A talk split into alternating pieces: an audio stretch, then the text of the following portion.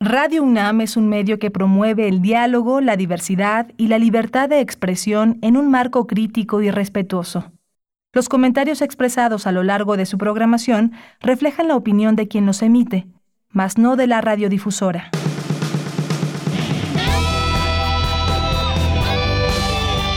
Prisma RU. Relatamos al mundo.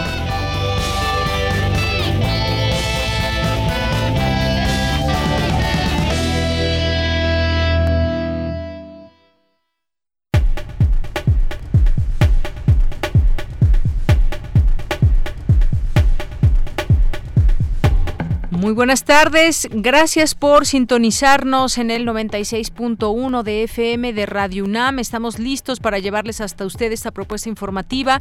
Hoy continuaremos pues muy al tanto y muy pendientes de lo que sucede con el coronavirus.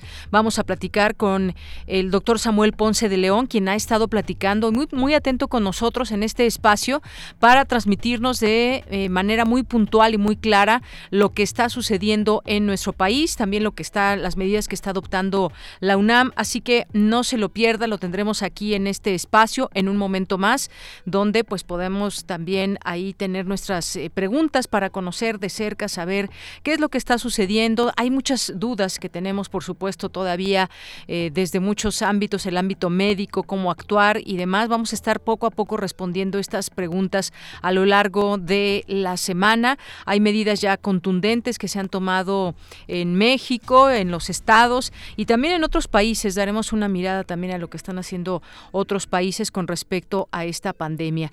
Vamos a tenerlo a él y vamos a tener también algunos testimonios desde España e Italia para saber cómo están viviendo desde el aislamiento estos ciudadanos en sus países luego de la emergencia y alarma eh, pues que se eh, que se llevó a cabo en España el viernes, por ejemplo, en Italia también, sobre todo el norte, que se encuentra en una situación, en una situación también de aislamiento eh, hacia sus personas. Vamos a platicar con ellos, vamos a tener también aquí en este espacio, un poco más adelante, al profesor mi, eh, eh, eh al maestro Fabio Barbosa Cano, que es especialista del Instituto de Investigaciones Económicas y académico de la Facultad de Ingeniería. Con él vamos a platicar sobre la baja en la cotización internacional del petróleo, que ya se refleja en el precio en el que las estaciones de servicio venden las gasolinas a los consumidores en la Ciudad de México. Algunas estaciones incluso ofertan el litro de gasolina regular en menos de 18 pesos por litro. Vamos a platicar con él cómo se dan estas eh, situaciones, además del ámbito económico, cómo va el dólar también. Eh, que va ha ido incrementando su precio, esto cómo puede ir afectando también en la economía, pero sobre todo también cómo actuar de una manera eh, clara, transparente y adecuándonos a la realidad eh, que de lo que está sucediendo y que eso tiene sus implicaciones también en lo que sucede en México. Es una situación global y vamos a platicar con el maestro Fabio Barbosa. Y vamos a platicarles también, vamos a platicar con el profesor Miguel Fuentes, que es encargado de deportes del Estunam, porque hay, hay dos carreras, una en especial de la cual nos va a platicar él, ya con todo lo que está sucediendo, cuál va a ser el proceder para estos eventos que ya se tenían planeados. Vamos a platicar también ya nuestra segunda hora con eh, Jesús Elaya, que es autor del diccionario de grafología, así que no se lo pierdan, grafología y personalidad, por tu escritura te conocerán. Vamos a hablar de ese tema, vamos a hablar también eh, vía telefónica, ya vamos a estar teniendo nuestros enlaces solamente eh, pues de esta manera, sin que pues tener invitados aquí en cabina, sumándonos a todas las acciones que sean posibles para eh, evitar contagios, que esa es una fase en la que se entrará en México, como se ha entrado en todos los países después de esta fase 1, donde se ubican los casos específicos contagiados, eh, en el caso de México, venidos de otros países, y posteriormente se, pues está, eh, se pueda dar y se anuncie en su momento cuando se dé este contagio ya a nivel de comunidad. Así que estaremos atentos a este, a este tema, por supuesto. Y vamos a tener a nuestros invitados vía telefónica, nuestros colaboradores. Otto Cázares lo, enlazaremos más adelante con su cartografía RU, al igual que Montserrat Muñoz, porque nos tendrá anuncios que hacer sobre la sala Julián Carrillo. Así que, pues esto es parte de lo que tendremos el día de hoy. Yo soy de Yanira Morán y a nombre del equipo que estamos trabajando en este día, le enviamos saludos y esperamos que nos escuchen, que se hagan presentes a través de las redes sociales, que nos llamen al 55 36 43 Nuestras redes sociales son arroba PrismaRU en Twitter, PrismaRU en Facebook. Ahí estamos. Y por lo pronto, desde aquí, relatamos al mundo. Prisma RU. Relatamos al mundo.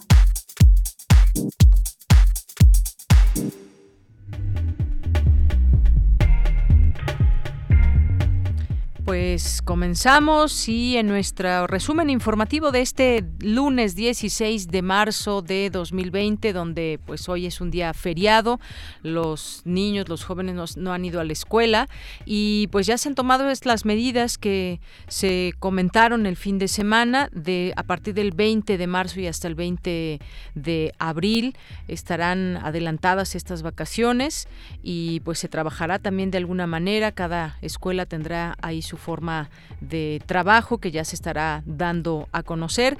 Pero por lo pronto también en los temas universitarios anuncia la UNAM que a partir de mañana inicia la suspensión paulatina y ordenada de las clases en sus diferentes campus. Los detalles los tendremos en un momento más.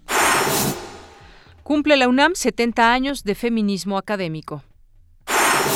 Expertos de nuestra casa de estudios desarrollan el primer cable superconductor de potencia. En los temas nacionales, anuncia el gobierno federal que se elevó a 53 el número de contagiados por coronavirus. Esta mañana el gobierno de Guerrero confirmó el primer caso en Acapulco. El presidente Andrés Manuel López Obrador desmintió esta mañana la muerte del empresario mexicano José Curi Harfush, integrante del Consejo de Administración de Grupo Imbursa. Sin embargo, confirmó que se encuentra en estado crítico. Y en los temas internacionales, la Organización Mundial de la Salud alerta que las medidas de distanciamiento social que puso en marcha el gobierno de nuestro país no lograrán frenar la pandemia del coronavirus, sino se llevan a cabo más pruebas de detección. Recomienda a México una respuesta de todo el gobierno.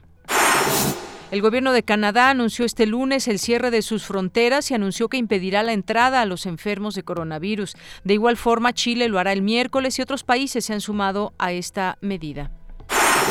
El G7, este grupo de los siete conformado por Alemania, Canadá, Estados Unidos, Francia, Italia, Japón y Reino Unido, anunciaron que están decididos a hacer lo que sea necesario para restablecer el crecimiento global. Campus RU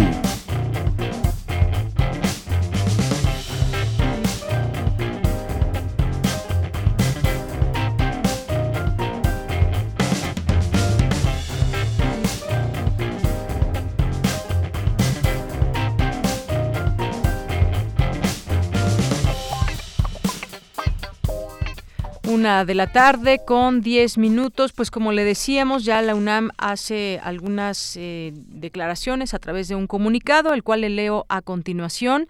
Dice, desde la segunda quincena de enero, la UNAM se ha ocupado de atender e informar de manera responsable con base en la experiencia y el conocimiento la entonces inminente emergencia que provocaría la llegada del nuevo virus a México. En esas fechas se integró una comisión especial conformada por un grupo eh, de algunos de los más destacados científicos y médicos de nuestra institución, quienes han mantenido el diálogo y la colaboración con las autoridades sanitarias del país. Al mismo tiempo, eh, sabedora de que la información confiable es crucial en cualquier escenario de pandemia, la Universidad Nacional ha elaborado un y comenzado a difundir diversos materiales, tales como videos, documentos, carteles, etcétera, que contribuyen al mejor manejo del impacto social que esta emergencia mundial provocada por el COVID-19 representa.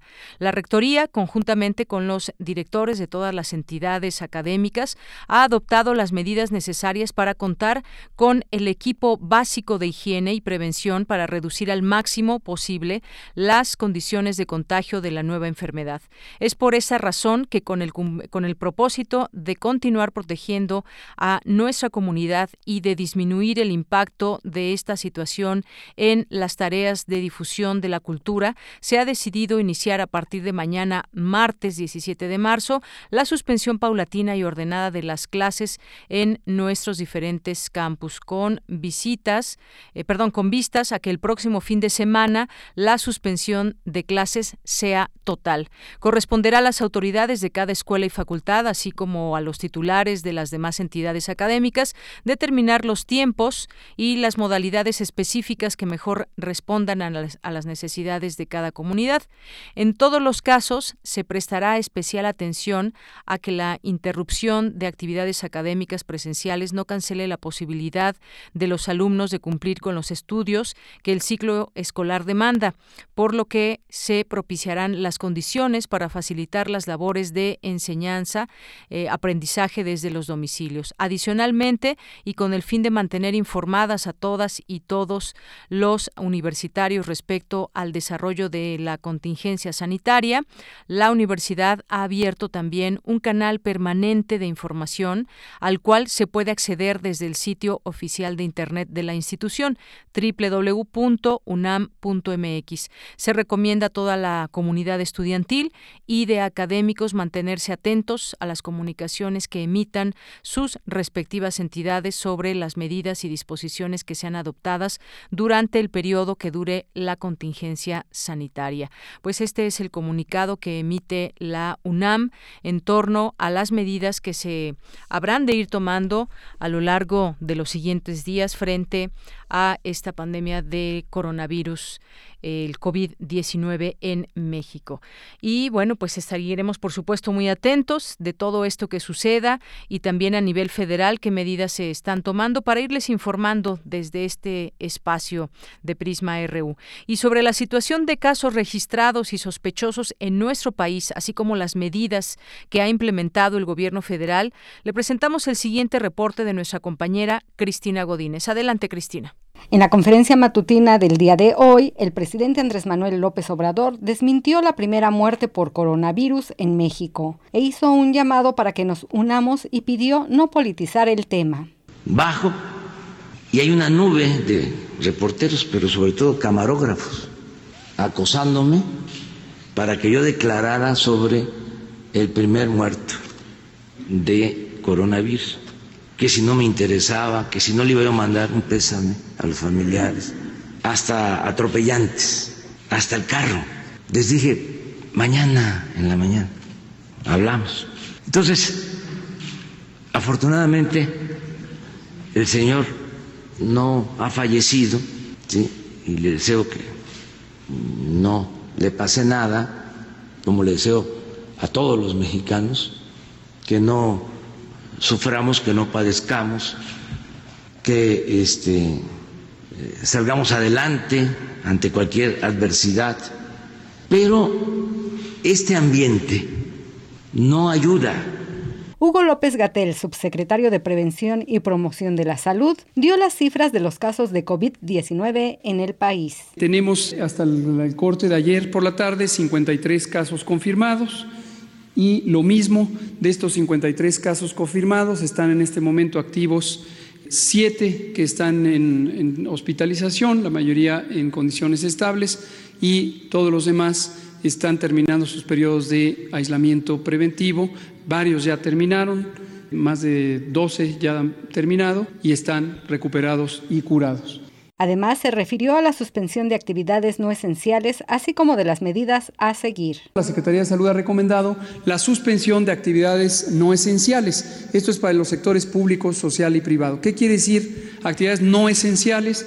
Son aquellas que se pueden suspender o posponer sin que se afecte importantemente el propósito o la misión de las distintas organizaciones eh, gubernamentales, sociales o privadas y que además interesa enfocarse en aquellas en donde la gente para ejecutar esas acciones se tiene que movilizar o tiene que trabajar en grupo. La tercera medida es esta reprogramación de los eh, eventos públicos, ya sea organizados por eh, privados o por los gobiernos, y lo que interesa aquí es que congregaciones masivas, las definimos como arriba de 5 mil personas, se puedan recalendarizar, posponer y que se hagan posteriormente en el año. Personas adultas mayores, conforme mayores su edad, eh, van aumentando su riesgo de complicaciones. Entonces, todos, todas debemos estar al cuidado de las personas adultas mayores. Esto implica una responsabilidad social. No es una acción que viene del gobierno a la sociedad, es una acción que toda la comunidad debemos estar cuidando y la manera de cuidarlo es si hay personas en la familia que en las últimas dos semanas han tenido síntomas, fiebre, tos, dolor de garganta, dolor de cabeza, eh, escurrimiento nasal, estornudos, que no visiten a la persona adulta mayor. Por su parte, la Secretaría de Educación Pública adelantó las vacaciones de Semana Santa. Habla Esteban Moctezuma Barragán, titular de la SEP. Que vamos a adelantar las vacaciones escolares de Semana Santa. Desde el, último día de clase será este próximo viernes 20, de marzo. Eh, y regresaremos el día 20 de abril. No se trata de que salgan de vacaciones y todos se junten a eh, disfrutar de las vacaciones, porque lo que se quiere evitar es la proximidad. En Nuevo León, el secretario de Salud en el estado, Manuel de la O. Cavazos, dijo que las clases se suspenderán a partir de mañana, martes 17 de marzo, y aún no se tiene establecida una fecha de reanudación, ya que esto se estaría evaluando. Cabe señalar que en Nuevo León el número de casos confirmados de COVID-19 pasó de 5 a 12 el día de ayer. También en Sinaloa se confirmó un segundo caso positivo en Los Mochis, por lo que el gobernador Quirino Ordaz anunció la suspensión de las jornadas de apoyo Puro Sinaloa. Por último, la Secretaría de Salud de Guerrero confirmó esta mañana el primer caso de COVID-19. Se trata de un turista argentino que llegó a Acapulco. Para Radio UNAM, Cristina Godínez. Muchas gracias, Cristina, por esta información. Efectivamente, que no se tome como vacaciones esto que se ha adelantado en la SEP. Vimos el fin de semana el 90% de ocupación hotelera en Acapulco. Algunos estados, incluso ya escuchábamos con mi compañera Cristina, Nuevo León, eh, agrego Guanajuato, Jalisco, pues ya desde el día de hoy han suspendido clases en las escuelas y aquí en la Ciudad de México y los demás estados se supone que se va a hacer a partir del 20, aunque ya también hay información que algunas escuelas comienzan a organizarse para que a partir de eh, del día de hoy comience este asueto por eh, cuestión obligatoria y pues estaremos muy atentos también a lo que sucede en este tema. Se han hecho distintas recomendaciones, eh, que los niños no vayan a estar cuidados en casa de los abuelitos, dado que pues es una, ellos son una población que está mucho más en riesgo que los niños y los jóvenes. Bueno, eh, también hay que anunció en este momento la jefa de gobierno Claudia Sheinbaum eh, que en coordinación con las 16 alcaldías se suspenden los eventos masivos que congreguen a más de mil personas. Es parte también de las medidas que se están tomando en el caso de la Ciudad de México. También muy comentado fue el Vive Latino del fin de semana, donde muchas miles de personas acudieron a este sitio. El viernes eh, todavía pues no se tenía el número de casos que se tienen ahora no se vio necesario al estar en fase 1. Ha habido algunas eh, opiniones en torno a esto. Sin embargo, pues bueno, la fase 1 dan a conocer las autoridades no no lo ameritaba de esta de esta manera suspenderlo. Bien, em, pues a partir de ahora pues quedan suspendidos estos eventos en las 16 alcaldías, eh, eventos que congreguen a más de mil personas. Bien, pues continuamos.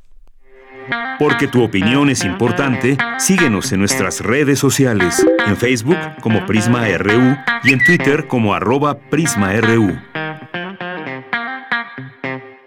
Me da mucho gusto recibir hoy de nueva cuenta aquí en Prisma RU de Radio UNAM al doctor Samuel Ponce de León, que es coordinador del Programa Universitario de Investigación en Salud. Eh, también es profesor de la Facultad de Medicina y forma parte de esta comisión especial que se conformó a raíz de la llegada del coronavirus desde antes en la UNAM para informar de lo que está sucediendo en torno a este virus. Doctor, bienvenido, muy buenas tardes. ¿Qué tal? Buenas tardes, mucho gusto. Doctor, me gustaría platicar con usted acerca de eh, pues lo que se dio a conocer hace unos días de la UNAM y las medidas que se van adoptando, no solamente por parte de la universidad, sino también desde el gobierno federal, gobiernos estatales, Ciudad de México, por supuesto. ¿Cómo está viendo pues eh, la toma de estas medidas? Bueno, pues yo creo que es el momento de empezar a realizar estas acciones de acuerdo a la evolución de el panorama del crecimiento de casos en el país, en donde, eh, de acuerdo al informe de la Secretaría de Salud, seguimos todavía teniendo solo casos informados con relación a viajes, no hay transmisión local. Eh, a pesar de esto, y siendo inminente realmente empezar a identificar casos de transmisión local, es eh, oportuno en este momento ya iniciar con estas actividades, pues disminuyendo en su intensidad y suspendiendo ya algunas de estas, como ah, ya se informó para las actividades culturales y como se hará también en pocos días para otro tipo de actividades. Eh, doctor, en este en este sentido, usted dice es el es el momento adecuado para empezar a tomar estas eh, medidas y también menciona que se toman estas medidas eh, previendo de que ya se pueda dar un brote comunitario. Hasta el momento se tiene información sobre algún brote comunitario o todavía no estamos en esa fase. No, no hay no hay ninguna identificación de una situación como esta. Este es un poco en función de lo que estamos viendo en la epidemiología de otros países, básicamente Italia, España, incluso Estados Unidos, Francia, eh, donde vienen informando a lo largo de unas pocas semanas de un número de casos que va creciendo paulatinamente.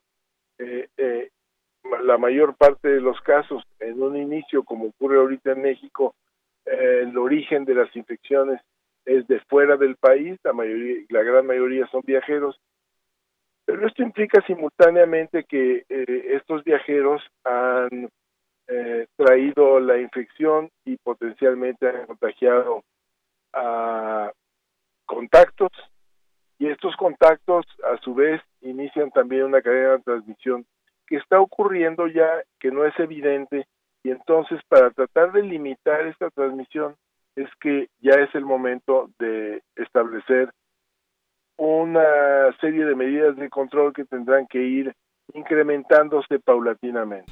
Desde su punto de vista, entonces, ¿se han tomado las medidas adecuadas y oportunas desde el gobierno de México? Sí, yo creo que han sido oportunas, es algo que se ha medido cuidadosamente y coincide con las evaluaciones que tiene eh, la propia universidad. Ya había comentado que nosotros tenemos un análisis matemático, se hizo un modelaje de el posible inicio de tener ya transmisión local y evidencia de esto a manera de pequeños brotes, uh, para, pues sería para la última semana de marzo aproximadamente. Y entonces, previendo esto y en función de lo que estamos viendo en el incremento de los casos sospechosos, lo que ocurre en otros países, nuestro vecino país Estados Unidos con una transmisión muy extensa, eh, entonces es el momento de, empezar a tomar esta acción. Doctor, eh, consejos prácticos, ir o no al hospital si tenemos algún síntoma de coronavirus como esa tos seca, como fiebre, ¿qué debemos de hacer si, y bueno, sobre todo llamar al, a que no exista ese pánico y miedo y nos informemos de la mejor manera? ¿Nos puede dar algunos consejos prácticos? Claro, lo primero es eh, realmente mantener la calma. Eh, estamos viendo que eh, hay dos escenarios básicamente. Uno es el personal, yo, mis familiares, mis colegas, vamos a seguir viviendo y eventualmente tendremos algunas molestias por infecciones respiratorias, como nos ocurre continuamente a lo largo de nuestra vida eh, el riesgo de que tengamos alguna complicación es extraordinariamente bajo. El riesgo de que tengamos una infección por coronavirus en las próximas semanas se va a ir incrementando, pero si tenemos eh, coronavirus, el riesgo de complicaciones también será menor. Una pequeña proporción de la población tendrá complicaciones que requieran atención hospitalaria y quizás complicaciones graves. Entonces, eh, primero hay que asumir esta realidad eh, y hablaba de dos escenarios porque el otro es lo que van a tener las instituciones de salud, en donde sí va a haber una gran presión de asistencia. Eh, entonces, tomando estos dos escenarios, una recomendación inicial es que las gentes que tengan molestias respiratorias no busquen servicio médico, no busquen la atención a nivel de los hospitales, incluso tampoco vayan a los consultorios. En este momento lo mejor será evitar las instituciones de salud, por un lado para no saturarlas, por otro lado porque son sitios en donde va a haber una concentración de enfermos y el riesgo de transmisión ahí está incrementado. Entonces, este sería una primera recomendación.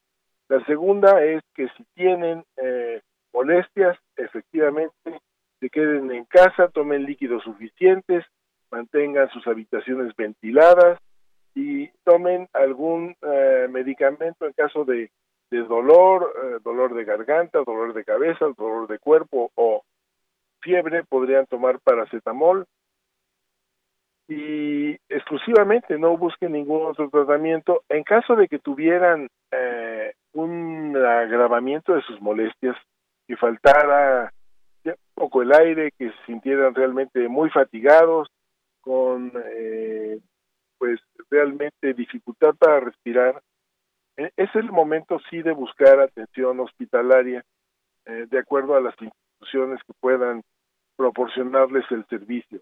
Seguro Social, ISTE, Secretaría de Salud, algún otro medio de asistencia médica. Eh, el otro tema también importante es que eh, siempre es un buen momento dejar de fumar, pues eh, hay que dejar de fumar para tratar de minimizar algunos riesgos, hay que mantener un muy buen estado de hidratación y las recomendaciones son particularmente enfáticas y quizás sería el, final de, las recomendaciones para los mayores de 65 años de edad. En ellos sí la recomendación de aislamiento social es muy enfática. Que se queden ellos en casa, que procuren no tener a los niños pequeños cerca de ellos, máxime si estos niños están eh, pues expuestos a diferentes sitios, la posibilidad de que alguno de ellos tenga alguna infección muy leve eh, podría resultar en un contagio que no tendrá una evolución tan benigna como puede ser en los niños. Los niños toleran esta infección eh, eh, sorprendentemente bien, lo que es una buena noticia, desde luego. Entonces, eh, esas serían en términos generales las recomendaciones.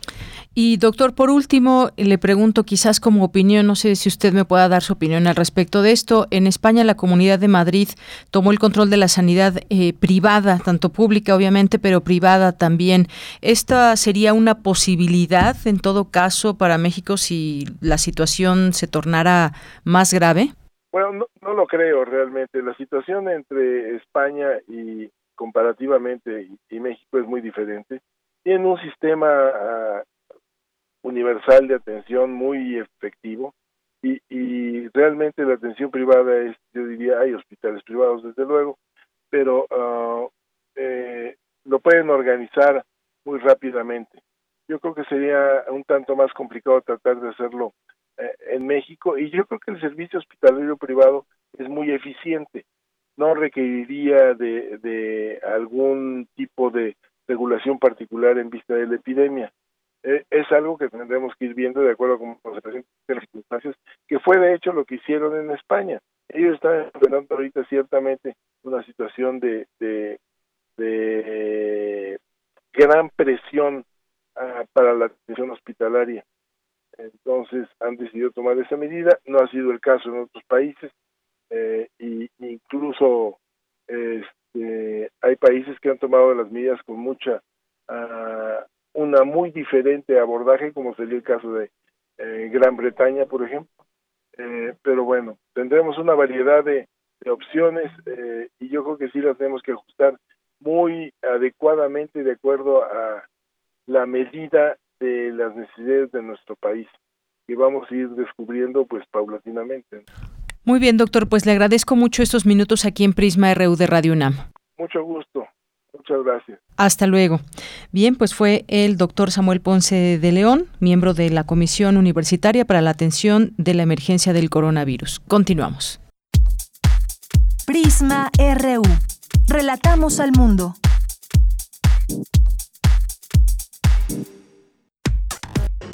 Prisma RU. Relatamos al mundo.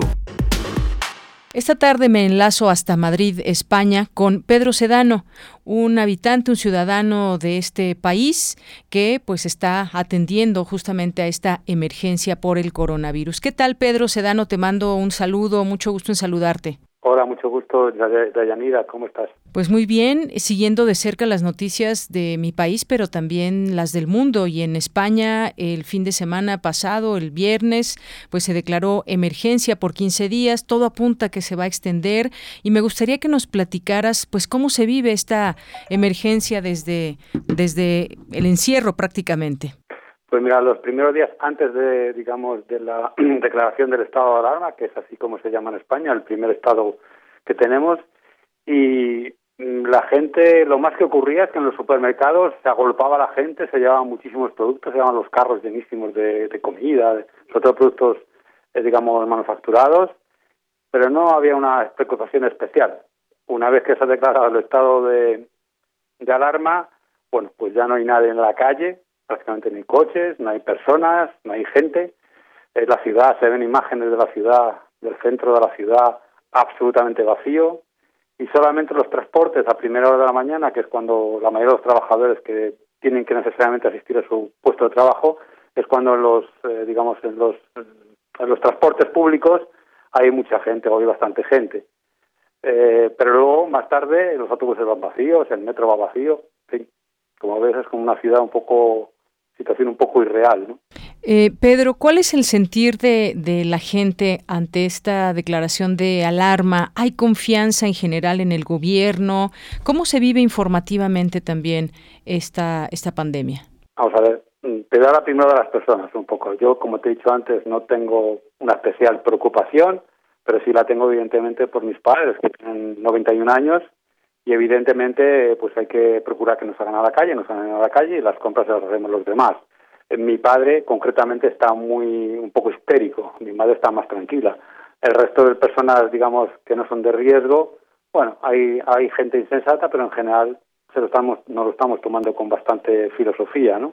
Ten en cuenta que estamos solamente en el segundo día del encierro. En cuanto al, a qué pensamos de, de la actuación del gobierno, en general está, digamos, asumimos eh, esa orden que nos han dado de quedar confinados en casa, pero eh, evidentemente alguna crítica política, como es normal. Los medios de comunicación están informando, hay cadenas que están las 24 horas del día prácticamente informando y el gobierno, digamos, ha establecido un sistema de, de información diario con ruedas de prensa todos los días, con actualmente con generalmente, mejor dicho, con personal técnico, no con políticos, es decir, que son personas que saben lo que dicen y que toman decisiones. ¿no? Eso, digamos, infunde mucha tranquilidad a la ciudadanía. Eh, en este sentido, Pedro, te pregunto también, no sé si suceda en España de pronto pues una serie de situaciones que son informaciones falsas o fake news en torno a lo que pudiera estar sucediendo en el número de casos y esconden cifras el gobierno y no. ¿Eso, eso ha sucedido en España?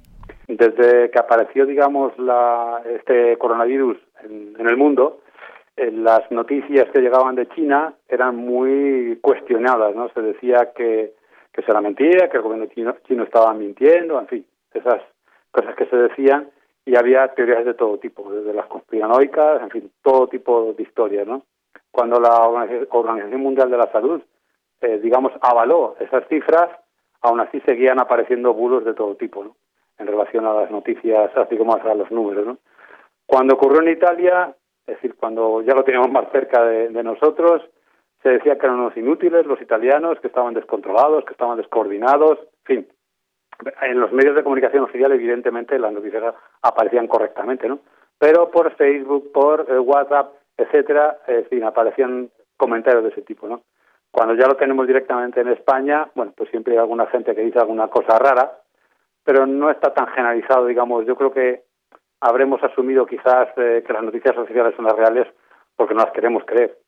Y por último, Pedro, eh, que en estas cadenas que nos dices que prácticamente están informando 24 horas al día, ¿qué se dice en cuanto a la capacidad hospitalaria del país? Ten en cuenta, que con la declaración del estado de, alarma aquí en España, el gobierno toma el control de todos los medios, tanto de producción, todos, todos los medios quedan, digamos, sometidos al gobierno. En este caso, quiere decir que la sanidad privada, que evidentemente hay muchísimos hospitales privados en España, hay muchísimas fábricas de todo tipo de material sanitario, todas quedan a la orden del gobierno y, por tanto, en función del interés general. Por ejemplo, hoy mismo se han eh, incautado como unas 150.000 mascarillas en una fábrica en Jaén, en el sur de España, y así va a ser todo. Es decir, todo va a estar sometido al interés general. Muy bien, Pedro, pues eh, agradezco este testimonio que bien nos ilustra eh, parte de lo que puede estar sucediendo en España con muchas personas que como tú en este momento pues tienen que estar eh, resguardadas en su casa por órdenes del gobierno. Te agradezco mucho, te mando un abrazo y que pues esperemos que esto mejore en breve. Muchas gracias por tu interés y un saludo a los oyentes. Fue Pedro Sedano, ciudadano madrileño uno de los millones de personas que están confinados en este país, en España.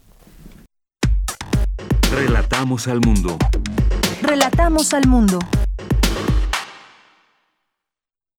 Bien, continuamos una de la tarde con 38 minutos. Más adelante nos vamos a tratar de enlazar hasta Italia, también en el norte, justo donde se está viviendo esta situación de una manera también muy, eh, pues, muy fuerte, dado que las personas no pueden salir. Incluso, pues, hay rondines de la policía para eh, pues testificar que realmente la gente no esté saliendo a casa si no es si no es estrictamente necesario.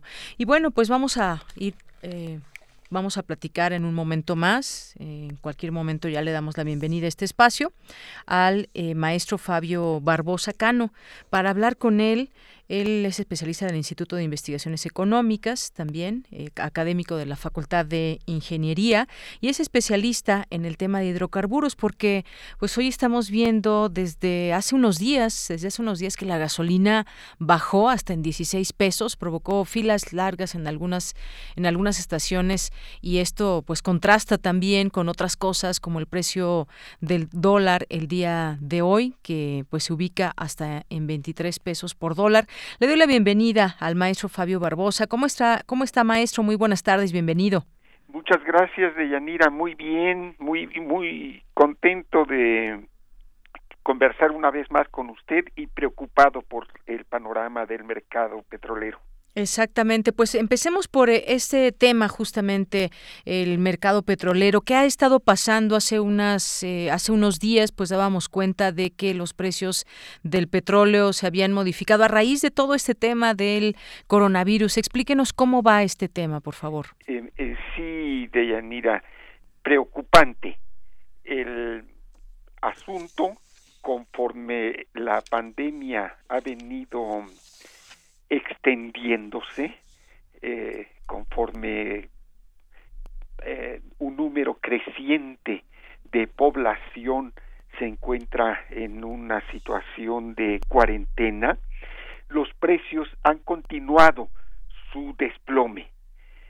Eh, hoy amanecimos con la noticia de que todos los petróleos internacionales, los referentes y la mezcla mexicana, desde luego, estamos ya en la banda de los 20 dólares. Es decir, ha cruzado la, la, línea de 30 dólares el precio del barril y hoy estamos en este nivel. Yo creo, de Yanira, que ante este problema, una muy decir una noticia relativamente alentadora es que tenemos en el gobierno al presidente López Obrador, tenemos un equipo eh, muy preocupado por los intereses nacionales, mientras en otros países se habla de cierre de campos, de cierre de plataformas, de despidos, de parálisis de la actividad, en nuestro país yo creo que las políticas del licenciado López Obrador van a contribuir a aminorar los impactos negativos del problema.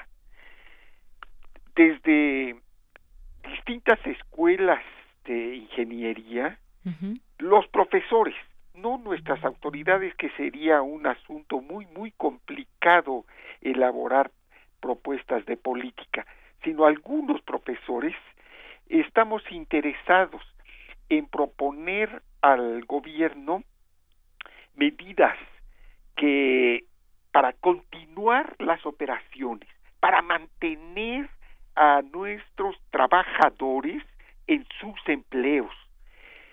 En cosa de semanas de, Yanira, podrían, por ejemplo, acondicionarse pozos cerrados, pozos de gas que han estado desde hace años cerrados y usarlos para almacenar gas y fortalecer nuestro sistema de almacenamiento. Podríamos también eh, realizar actividades de mantenimiento de nuestros pozos que fueron terriblemente descuidados en el tiempo del neoliberalismo. Se dejaron de realizar aplicación de solventes a las tuberías para mantener el flujo de hidrocarburos, cosas como este de este tipo estamos este eh, discutiendo también con los estudiantes. A mí me parece que estos momentos de crisis y de dificultades son para reflexionar, para pensar a largo plazo, para eh, observar que el petróleo es un una de sus características es esta volatilidad, es este ciclo de caídas y ascenso, caídas y ascenso. Serían algunos planteamientos de Yanira que me este tengo pues el honor de conversar públicamente con usted. Muy bien, muchas gracias, maestro. Pues interesante esto que nos dice, que tenemos eh, en el gobierno un equipo preocupado por los intereses nacionales y hace usted esta comparación eh, de otros países con un escenario distinto y, sobre todo complicado. Complicado me parece para todos los gobiernos en el mundo. Habrá que ver hacia dónde se mueven las cosas. Estamos pasando por un momento sumamente eh, pues delicado, pero también interesante en cómo se cómo se deberían de mover las cosas en la economía. Por otra parte, yo quisiera preguntarle, eh, que baje la gasolina es un síntoma, un buen o mal síntoma en todo esto. Estamos viendo eh, pues las imágenes de una gasolinera, por ejemplo, aquí en Iztapalapa, donde el precio de la Magna está en 16.99 y la Premium en 18.99, pues precios que no se veían de este tipo. Estaba ya hasta sobre, no recuerdo si 19, 20 pesos, pero este es un buen o mal síntoma que baje un poco la gasolina. Y es una expresión normal de Yanira de que eh, en el mercado mundial está cayendo el precio de la materia prima, está cayendo naturalmente también el precio de los derivados. Creo que es bueno que esto esté ocurriendo porque mejora relativamente eh, las finanzas populares, el bolsillo de los consumidores. Pero esto no nos debe de llevar a creer que esta será una situación permanente y menos al derroche de gasolinas. Yo creo que una de las tareas que tenemos en la universidad es propugnar en esta etapa y siempre por un uso eficiente de los combustibles y la nuestra ha sido una sociedad que se ha caracterizado por derrochar los combustibles. Este, eh, esta es una situación transitoria de Yanira. Así es, transitoria, así lo debemos entender, esta baja en algunas, porque no en todas las gasolineras, y donde está en este precio, pues la gente ni tarda, pues hace, hace fila en estas, eh, en, alguna de estas estaciones. Eh, ahora bien, ¿qué pasa con el dólar? ¿Se vendió hoy hasta en 23 o se vende hasta en 23 unidades por dólar? Ante, ¿Qué está sucediendo? ¿Cómo podemos entender también este tema del dólar, maestro? Es un efecto pernicioso que cuando se presentan estos problemas se produzca el fenómeno de la especulación con el dólar para proteger ingresos futuros que ven en riesgo. Se adquiere la esta moneda extranjera como una forma de mm, resguardo. Yo hago un vehemente llamado a la población a cerrar filas con nuestro gobierno, a evitar estos procesos especulativos que solamente empeoran la situación de Yanira. Así es. Bueno, pues estaremos muy atentos a todo esto. Decía yo hace un momento, el peso pues tuvo un nuevo mínimo nivel histórico, rompió la barrera de las 23 unidades o más o menos 23, 23.03 ha estado vendiendo ante temores de una recesión mundial después de que varios de los principales bancos centrales del mundo, entre ellos la Fed, anunciaron medidas de emergencia para reducir el impacto económico del coronavirus, del COVID-19. Ante este escenario, que es un escenario global, maestro, un escenario eh, mundial en donde México, pues así como otros países, pues tiene desafortunadamente pues esta situación donde también pues el dólar no depende de si lo dice o no un presidente, no, de no depende exactamente de las medidas que se puedan o que se estén tomando ahora en, en términos económicos, sino son factores externos. ¿Qué se puede hacer desde aquí, maestro? Yo creo que mientras que algunos solo piensan en las soluciones eh, que pueden venirnos del extranjero, etcétera, lo que nosotros tenemos que hacer es de por es fortalecer la actividad interna, fortalecer nuestro mercado interno, apoyar este eh, e, esta en esta en estas circunstancias a nuestros agricultores a nuestros pescadores al diésel marino a el, al transporte público. Debemos de ir este ampliando cada vez eh, más la discusión sobre nuestras perspectivas a futuro de largo plazo que durante tanto tiempo eh, han sido descuidadas de Yanira. Así es. Bueno, pues esa es una idea que usted plasma aquí, que la escuchamos con mucha atención, fortalecer la actividad interna. Vamos a ver cómo, eh, cómo se van dando estos pasos y sobre todo también las fases en las que entra México, porque cada vez más se van a restringir pues los eventos eh, públicos y eso trae consigo pues el cierre de negocios, no solamente eh, grandes negocios, sino también pequeños y micros y medianos, que esto pues evidentemente va afectar la economía eh, nacional, no podemos cerrarnos de ojo a ellos, pero sin embargo, eh, me parece que es importante saber que hay, que hay caminos y entre ellos puede ser uno este del que usted nos dice de fortalecer la actividad interna. Eh, creo que sí, creo que siempre ha, este, ha sido una ausencia en el pasado neoliberal del país el descuidar a la pequeña y mediana industria, a los talleres, que son los que mayormente generan eh, ocupación en países como el nuestro de Yanira. Así es. Bueno, pues nos mantendremos muy atentos a todo esto. La economía, eh, por supuesto, no me gustaría decir que está en vilo o no, porque son eh, situaciones que estaremos viendo y que pues también vamos ahí eh, observando lo que sucede en otros países. Por lo pronto, maestro, muchísimas gracias por estar en este espacio de Prisma RU de Radio UNAM. A usted, Deyanira, le mando un saludo muy afectuoso. Igualmente, un abrazo a la distancia, maestro Fabio. Hasta luego. Hasta luego, Deyanira.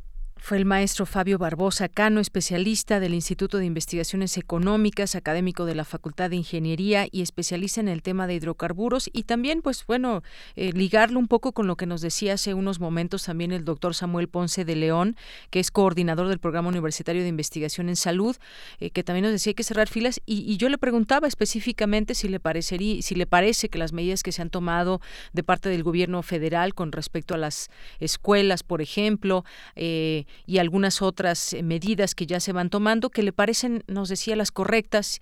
Y creo que me parece, si usted me lo permite como opinión personal, es un buen momento también para cerrar filas y tratar de eh, ceñirnos a esas informaciones oficiales, eh, tratar de cerrar el paso al miedo, al pánico en todo esto y e ir siguiendo las indicaciones que se nos dan que son pues prácticamente lo que se ha estado diciendo en otros en otros países. Así que pues bueno este será un medio que va a publicar solamente, que va a difundir informaciones eh, oficiales, lo que diga nuestra casa de estudios, lo que digan autoridades eh, federales en torno a los casos, en torno a los contagios y las fases, sobre todo. También está la Organización Mundial de la Salud que va dando, va dando pie a todo esto y va haciendo algunos anuncios y, y va opinando también sobre algunas situaciones específicas.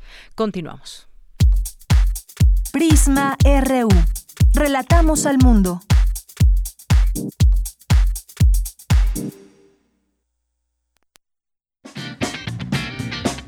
Hoy en la UNAM, ¿qué hacer y a dónde ir?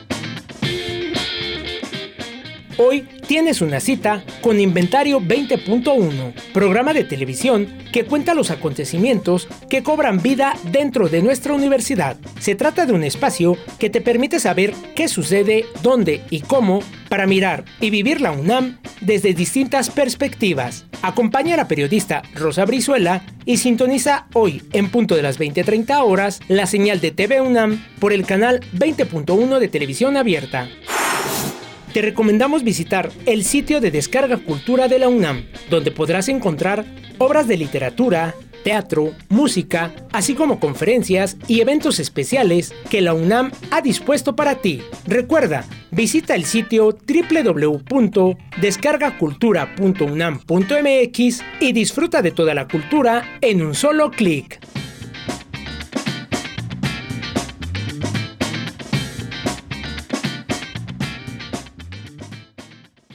Bien, una de la tarde con 54 minutos. Le doy la bienvenida a este espacio al profesor Miguel Fuentes, que es encargado de deportes del Estunam. ¿Qué tal, profesor? Muy buenas tardes. Bienvenido a este espacio.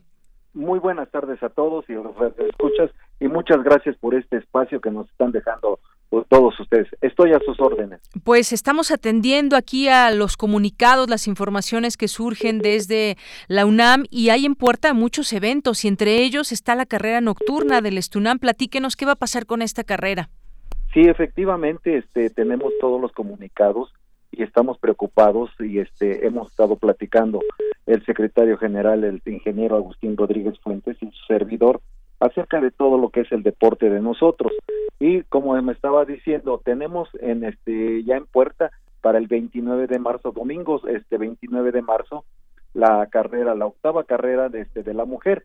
Eh, se, ha, se ha venido dando muy bien esta carrera, se ha venido ponderando, se ha venido revisando y estamos ya preparados.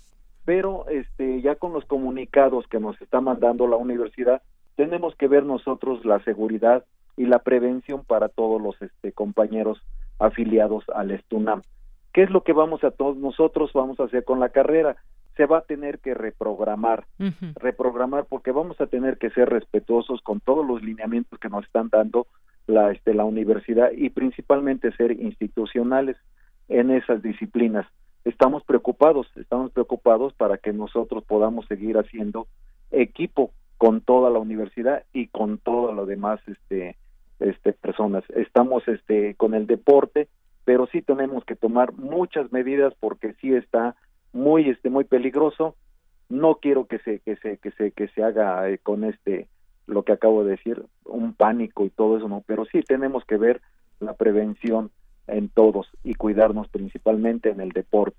Entonces vuelvo a repetir la carrera se va a reprogramar ya sacaremos un comunicado, ¿sí? Para ver cuándo se va a tener que hacer, Y este ahorita nosotros también ya en la Secretaría eh, sacamos un comunicado este, de la reprogramación de la carrera, todas las, las, este, las disciplinas deportivas que tenemos ya se suspendieron hasta nuevo aviso, sí, y, y, seguir este, escuchando a nuestra universidad porque ellos son los de la experiencia, ellos son los que nos están dando la pauta para que tengamos esa, eh, principalmente la seguridad y la prevención. Así es, eh, pues justamente, eh, profesor, íbamos a platicar hoy y entrevistarle a usted para que nos diera los detalles e invitar a toda la gente a esta eh, octava carrera nocturna de la mujer que organiza el Estunam. Las cosas cambian y como usted bien dice, lo más importante es la prevención justamente y cerrar filas en todo esto. Hay lineamientos ya específicos que se van dando a, a conocer y a lo cual pues hay que simplemente que sumarse. Claro que sí, así es. Bueno, pues eh, cuando se reprograme en su momento, cuando se tenga la fecha, si le parece bien, le volvemos a llamar para que nos dé todos los detalles, esperando que pues todo se pueda resolver. No sabemos en cuánto tiempo, pero que no sea mucho y que afecte lo menos posible a pues tantas actividades que se tendrán que reprogramar. Así que pues ojalá que podamos hablar en otro momento para invitar a las personas a esta carrera. Claro que sí. Se los agradezco mucho y el Estunam está presente para seguir trabajando, como le estaba diciendo, institucionalmente y respetar todas las decisiones que este que está sacando este y los las indicaciones que están sacando para la prevención. Yo estoy a sus órdenes, soy Miguel Fuentes, secretario de Deportes del Estunam. Muy bien, pues profesor, muchísimas gracias. Gracias a todos ustedes y un saludo a todos y cuídense mucho, por favor. Claro que sí. Muy buenas tardes. Gracias, hasta luego. Bueno, pues ahí está algunas de las cosas que se estarán reprogramando y otras tantas que pues programas ya en la fecha que se tenía pensado se tendrán que cancelar. Todo esto pues eh, para sumarnos justamente a todo el tema de la prevención.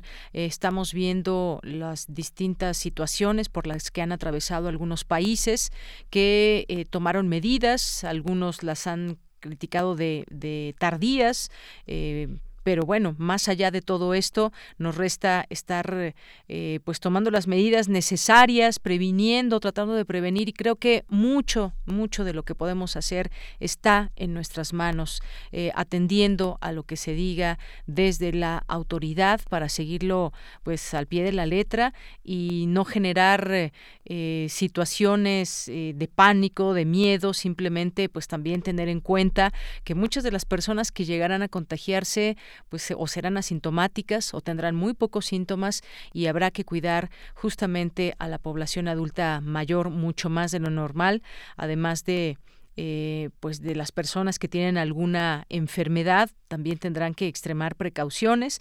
No por ello quienes eh, no estemos en el rango de personas que pueden ser proclives a tener síntomas graves dejemos de hacer algo por todos y por la comunidad. Así que ese es el llamado que hacemos desde aquí. Vamos a hacer un corte regresamos. Ojalá que nos estén escribiendo nos eh, compartan también su hay información muy interesante que se está publicando eh, de otros países también para saber cómo hacen frente a toda esta epidemia. Así que vamos a hacer un corte, regresamos a nuestra segunda hora de Prisma RU. Voz. Nuestro teléfono en cabina es 55 36 43 39. Un grupo de artistas es un cúmulo de experiencias interminables. Cada uno aporta más que su talento aporta la historia de su vida, traducida a través del cuerpo. Martes de Danza de Radio UNAM te invita a una breve antología del trabajo dancístico realizado por la compañía Nemian. Cada martes, una obra distinta. Narciso y Eco.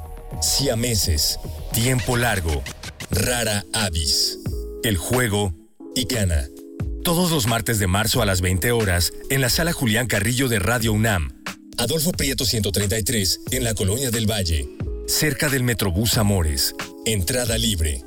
El camino de la vida es nuestra mayor fuente de inspiración. Radio UNAM. Experiencia sonora. A lo largo de los años, el INE ha construido el documento más confiable para identificarnos y participar Mi INE ahora tiene nuevos elementos de seguridad con la tecnología más avanzada que protegen mis datos personales. Mi nueva INE es única. Es como yo, con ella voto. Con mi voto elijo. Con mi elección construyo el país que quiero. Si tu INE aún está vigente, no necesitas renovarla. Yo me identifico con la democracia. Contamos todas, contamos todos. INE.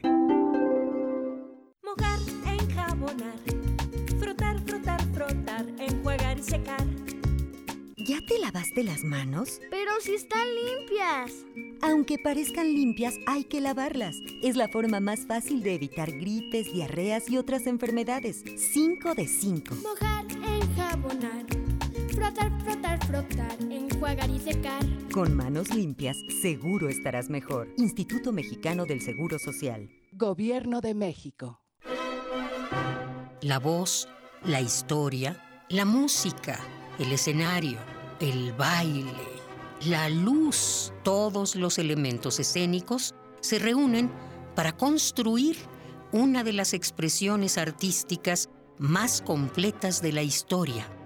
Radio UNAM te invita a escuchar, conocer y aprender ópera en el curso Templo en el Oído, matinés dominicales de ópera en la sala Julián Carrillo, impartido por Otto Cázares.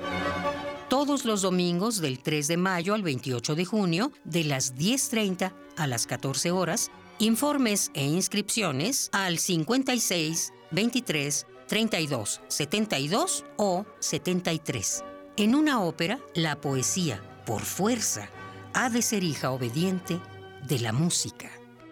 Radio UNAM, Experiencia Sonora.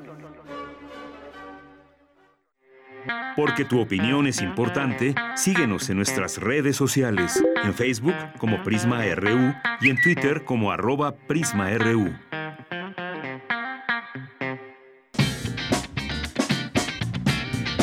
Mañana en la UNAM, ¿qué hacer y a dónde ir? El Centro de Enseñanza para Extranjeros de la UNAM te invita a visitar la exposición No los abandones, que aborda el tema del maltrato animal, buscando crear conciencia acerca de la adquisición de animales de compañía y la responsabilidad que esto conlleva. Visita esta muestra de laminillas que se encuentra disponible en el vestíbulo del Centro de Enseñanzas para Extranjeros, ubicado en Avenida Universidad número 3002, Colonia Copilco Universidad. La entrada es libre. Esta exposición estará disponible hasta el próximo 20 de marzo. ¿Padeces sobrepeso u obesidad? La UNAM te invita a inscribirte en el Programa Integral de Control de Peso, donde recibirás atención con un plan de actividad física, de alimentación y de cambio de estilo de vida diseñado específicamente para cada uno de los asistentes. La duración es de seis meses. Para mayores informes, visita el sitio oficial www.deporte.unam.mx. La Dirección General del Deporte Universitario abre la convocatoria del programa Me Quiero, Me Cuido, dirigido a toda la comunidad universitaria que busca adquirir herramientas necesarias para mejorar el estado de salud y calidad de vida a través del autocuidado. Las inscripciones cierran el próximo 23 de marzo. Consulta la convocatoria completa en www.deporte.unam.mx. Para Prisma RU, Daniel Olivares Aranda.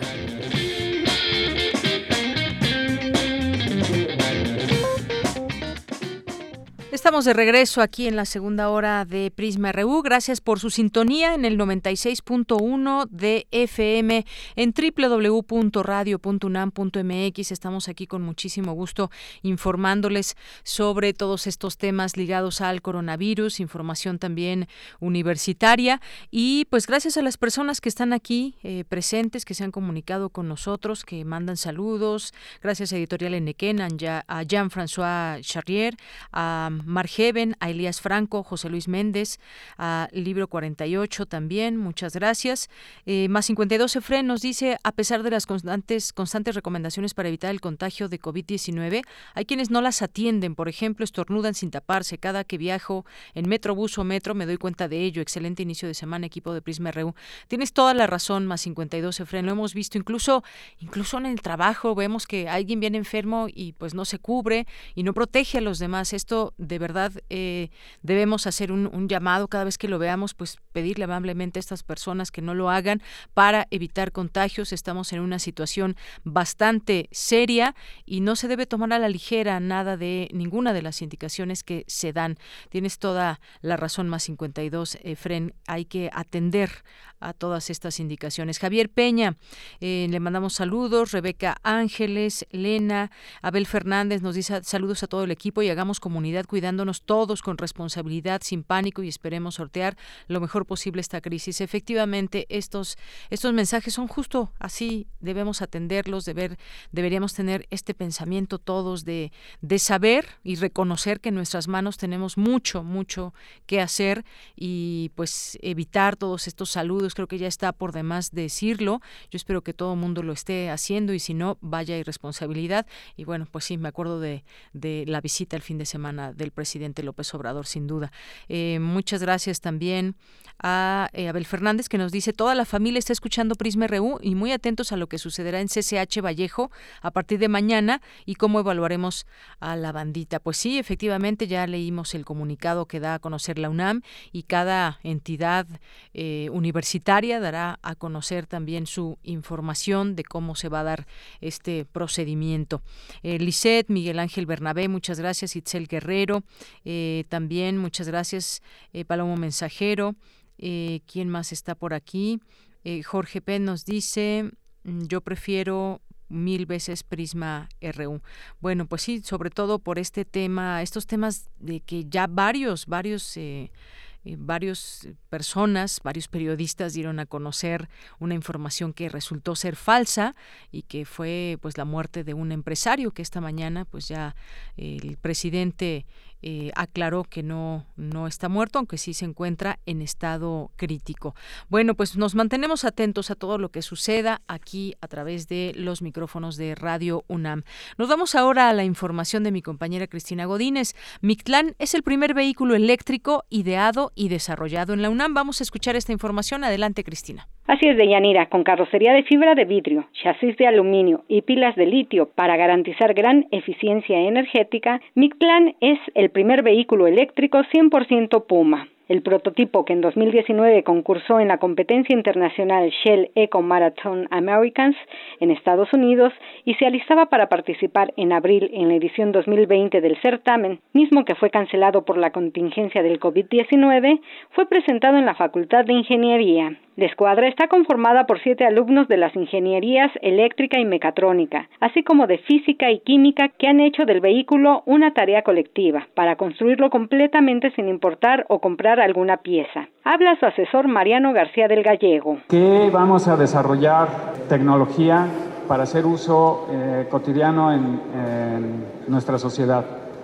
En este tipo de proyectos tenemos que desarrollar la tecnología, no la vamos a importar, la UNAM está haciendo este desarrollo y bueno, está eh, generando conocimiento con este tipo de proyectos. De 240 centímetros de largo, 125 de ancho y 115 de alto, Mictlán alcanza una velocidad de 90 kilómetros por hora, aunque en las competencias participa a 40 kilómetros por restricción del certamen. Enrique Munive, capitán del equipo, destacó que en la competencia el auto no gana por ser el más rápido, sino por ser el más eficiente. El hecho de llevar a cabo un desarrollo de este estilo va formando a los estudiantes, no solamente en la cuestión académica, sino también los va preparando para enfrentarse a otro tipo de problemas. Algunos de esos que apenas ellos van empezando a darse cuenta, que son desde una organización, desde el cómo conseguir recursos, que es una parte muy fundamental para llevar a cabo estos proyectos.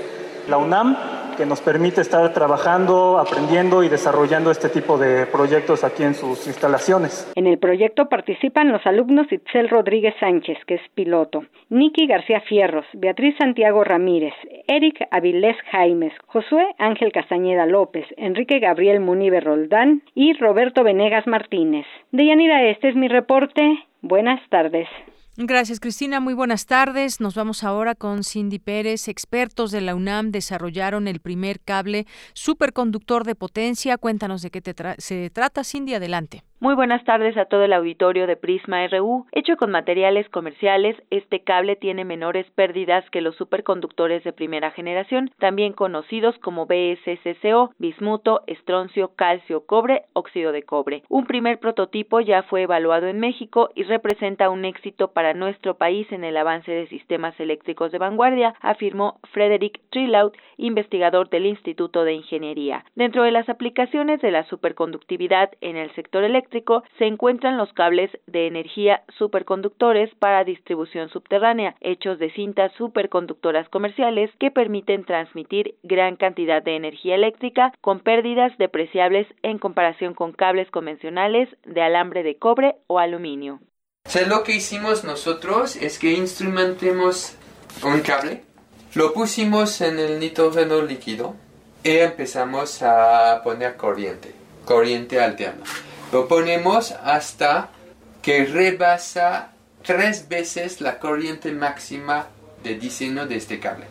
Entonces, eh, eso, ¿por qué es novedoso? Me van a decir, ok, en otros países hicieron cables superconductores, hay empresas que hicieron en, eh, en Alemania, en Holanda, en, en, Rusia lo hicieron. Entonces hicieron un montón de cables superconductores. ¿Qué hay de novedoso en este cable? Es que el novedoso es que utilizamos la segunda generación de superconductor. Esa segunda generación se llama REPCO. Re por Rare Earth. Tierras raras. Esos son compuestos. Es bario, cobre, oxígeno. El cable probado mide 1.2 metros de largo y 3 centímetros de diámetro y está compuesto de un núcleo de cobre recubierto por cintas superconductoras. El logro, resultado de la colaboración entre la Subdirección Electromecánica del Segundo y el Departamento de Ingeniería Eléctrica de la División de Ingenierías de la Universidad de Guanajuato, fue producido con base en tierras raras. Se espera que el desarrollo de los universitarios sea aprobado en el Energy Lab 2.0 del Karlsruhe Institute of Technology de Alemania. Ahí se simulará el entorno, se alimentará a través de una red eléctrica simulada y con una carga de suficiente potencia para determinar el comportamiento de esta nueva tecnología en una red eléctrica. Hasta aquí el reporte. Muy buenas tardes. Muchas gracias, Cindy. Vamos ahora con Dulce García, los insectos comestibles de México y su valor nutritivo. Adelante, Dulce.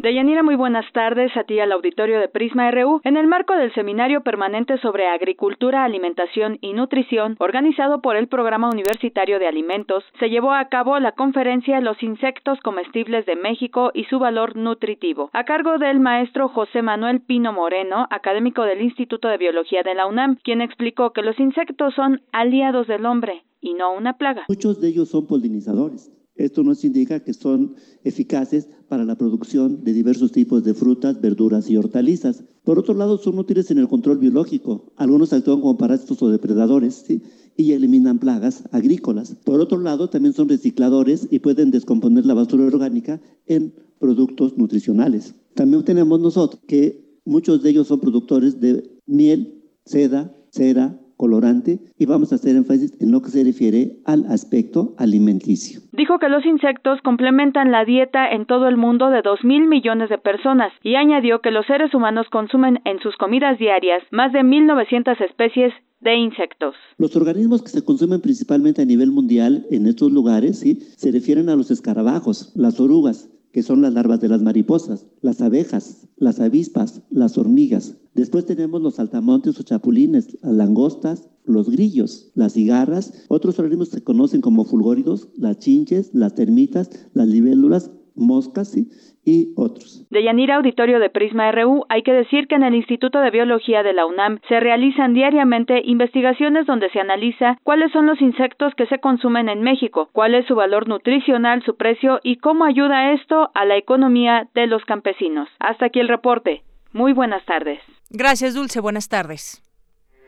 Porque tu opinión es importante, síguenos en nuestras redes sociales, en Facebook como Prisma RU y en Twitter como arroba PrismaRU.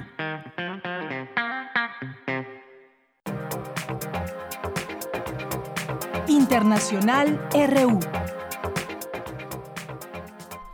Bien, pues vamos a hacer un recorrido por lo que está sucediendo en el mundo. La Unión Europea cierra todas sus fronteras con el exterior durante 30 días por el coronavirus. Eh, cerrará mañana a mediodía sus fronteras con el exterior durante 30 días para luchar contra la pandemia del coronavirus. Esto lo anunció el presidente francés Emmanuel Macron en una eh, entrevista por televisión. Todos los viajes entre países no europeos y la Unión Unión Europea quedarán suspendidos durante 30 días, declaró el mandatario francés. También anunció un confinamiento casi total para todos los ciudadanos franceses que solo podrán salir a la calle por motivos de primera necesidad, instando a las empresas a que impongan el teletrabajo ante la propagación imparable del COVID-19. Francia impondrá eh, a partir del martes el mediodía un confinamiento casi total para sus ciudadanos, según dio a conocer el presidente. Hay que recordar apenas el, el sábado pasado cerraron eh, la entrada a la Torre Eiffel y al Museo del Louvre, uno de los lugar, algunos de los lugares más visitados allá en Francia. En el caso de Canadá también cierra sus fronteras e impedirá la entrada a los enfermos de COVID-19. Eh, hizo este anuncio hoy lunes, cierre de sus fronteras a las personas que no sean ciudadanos o residentes en el país ante la propagación de eh, este COVID-19. Además, el primer ministro Justin Trudeau anunció que no se permitirá la entrada en Canadá de aquellos nacionales que tengan síntomas de la enfermedad y, bueno, pues cerrará las fronteras al país a cualquiera que no sea ciudadano estadounidense o residente permanente y pidió a los canadienses quedarse en casa durante la pandemia del coronavirus. Bueno, pues en otros lados, más eh, lejos, el coronavirus, los Juegos Olímpicos de Tokio seguirán adelante a pesar de la pandemia, insiste Japón. El primer ministro de Japón, Shinzo Abe, declaró que los Juegos Olímpicos de Tokio se llevarán a cabo en julio, tal como ha sido planeado, a pesar de que las eh, preocupaciones por el coronavirus ya han producido la cancelación de eventos deportivos en todo el mundo. Abe añadió, sin embargo, que el Comité Olímpico Internacional, el COI, tendrá la última palabra sobre la realización de Tokio 2020. Bueno, pues un, un país también muy golpeado por esta pandemia. Allá de Japón son 1.535 casos registrados, las personas fallecidas alrededor de 50 y que se han recuperado también bastantes casos. Son, también tomó medidas en su momento como el cierre de escuelas y bueno, pues ahí también mantenemos la atención en estos lugares del mundo. Estados Unidos inicia pruebas de la primera vacuna experimental para el coronavirus este lunes. Eh, inicia las pruebas en seres humanos para una vacuna que proteja del coronavirus, informaron institutos nacionales de salud eh, a través de un comunicado. La fase 1 de la prueba clínica para evaluar una vacuna de investigación diseñada frente a la enfermedad del coronavirus eh, ha empezado en el Instituto de Investigación Sanitaria Kaiser, permanente en Washington, en Seattle. Dijeron eh, pues estas fuentes que financian este proyecto con una cuidadosa inyección en el brazo de una voluntaria saludable los científicos del Instituto de Investigación Permanente comenzaron la ansiada primera fase de un estudio para una posible vacuna de la enfermedad COVID-19 esta también es parte de la información que podemos leer del, en el mundo, el coronavirus, cómo hace frente al COVID-19 cada país en América Latina. Y bueno, pues interesante ahí lo que está sucediendo en algunos países, porque hasta el 15 de marzo el COVID-19 había sido confirmado en 17 países de la región, donde se han adoptado desde cierre de fronteras hasta el autoaislamiento obligatorio para los viajeros del extranjero. Solo El Salvador y Nicaragua no tenían casos reportados. Eh, y bueno, pues Argentina fue el, país que reportó la primera muerte en América Latina por COVID-19. Eh, el 15 de marzo el gobierno anunció que se suspenderán las clases en todos los niveles educativos del país durante los 14 próximos 14 días. Y bueno, pues en caso de Bolivia, por ejemplo, el 12 de marzo el gobierno declaró emergencia nacional y suspendió las clases en todos los niveles hasta fin de mes. Em, en Brasil, el gobierno, que fue el primer caso que se registró en América Latina, el gobierno suspendió las clases también a partir del 16 de marzo. En Chile, el, el presidente Sebastián Piñera eh, anunció que por la escalada de casos el país entró en la fase 4 de la enfermedad, la etapa más grave según la Organización Mundial de la Salud. Por ello ordenó el cierre de todas las fronteras a partir del 18 de marzo. En Colombia también el gobierno de Iván Duque restringió a partir del 16 de marzo la entrada a su territorio de todos los ciudadanos de otros países que no sean residentes. Bueno, pues esa es otra de las cosas que estamos viendo, el cierre de fronteras, luego de medidas que se hicieron localmente, ahora pues está eh, tomando esas medidas de cierre de fronteras en distintos, eh, en distintos países. Y bueno, pues también... Eh, otra de las notas relacionadas con todo esto, en Alemania, Angela Merkel anuncia el cierre de comercios, parques y locales de ocio en, Alemania tras un repunte de contagios. Quedarían abiertos los supermercados, las farmacias y un número reducido de establecimientos. Es la información que se da a conocer el día de hoy. La canciller alemana lo anunció hoy. Cierre de comercios, iglesias, mezquitas y en general los establecimientos no considerados esenciales para restringir el social y tratar de frenar la propagación del virus en el país. En Alemania hay 6.012 personas infectadas por el coronavirus, lo que supone un millar de casos nuevos respecto del día anterior, según el recuento del Instituto Robert Koch. Un total de 13 personas han fallecido por esta infección. Y bueno, pues esto es parte de lo que está sucediendo en el mundo. Continuamos. Continuamos. RU. Relatamos al mundo. Me da mucho gusto enlazarme hasta el norte de Italia en este momento con Salvatore Laurenza, un ciudadano italiano que pues es parte de este aislamiento en que se tiene a eh, el país o por lo menos esta zona. Ahorita nos dirá específicamente. ¿Qué tal, Salvatore? Muy buenas tardes y buenas noches para ti allá en Italia. A ustedes también, gracias, Yanira. Pues cuéntame, ¿cómo, ¿cómo estás viviendo este aislamiento? ¿Cómo vive Italia lo que está sucediendo, esta emergencia por la pandemia del coronavirus? Este problema que está aquí en Italia es un problema real, muy, muy, muy grave. Pero lo que tengo que decir que la gente, yo, mi familia, no tenemos miedo, miedo de, la, de este problema tenemos, tenemos pero muy atención. Tiene que tener mm, de verdad muy atención hacer todo lo que el gobierno nos ha dicho. No podemos salir por la calle ni en mi pueblito y también en la grande ciudad. Se puede salir solamente para ir al trabajo, para ir a comprar alimentos y para ir a la farmacia eh, no se puede salir por tonterías, es vietado, la, es prohibido. Y si la policía no se encuentra eh, sin un permiso, una autocertificación, se puede buscar una, una multa, una enmienda de más o menos de 200 euros.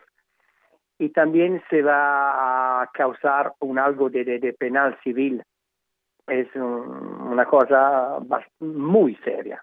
Bien.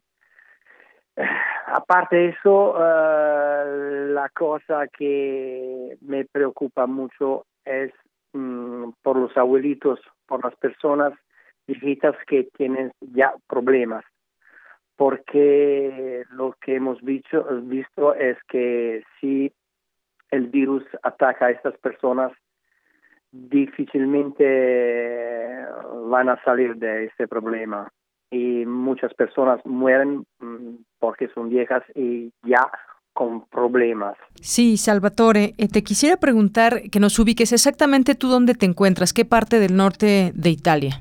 Ah, bien, bien, bien, bien, sí. Mi, mi región es Emilia Romagna. Yo vivo en un pueblo que se llama Serra Mazzoni, para ir de la ciudad de eh, de Módena hasta los montes. Y por eso en ese pueblito mm, los casos de contaminación son un poquito mm, menos graves. En mi pueblo, dos personas por el momento. En dos, tres pueblitos acerca de mí, tres, dos, unos, ningún muerto por el momento en este mi pueblo.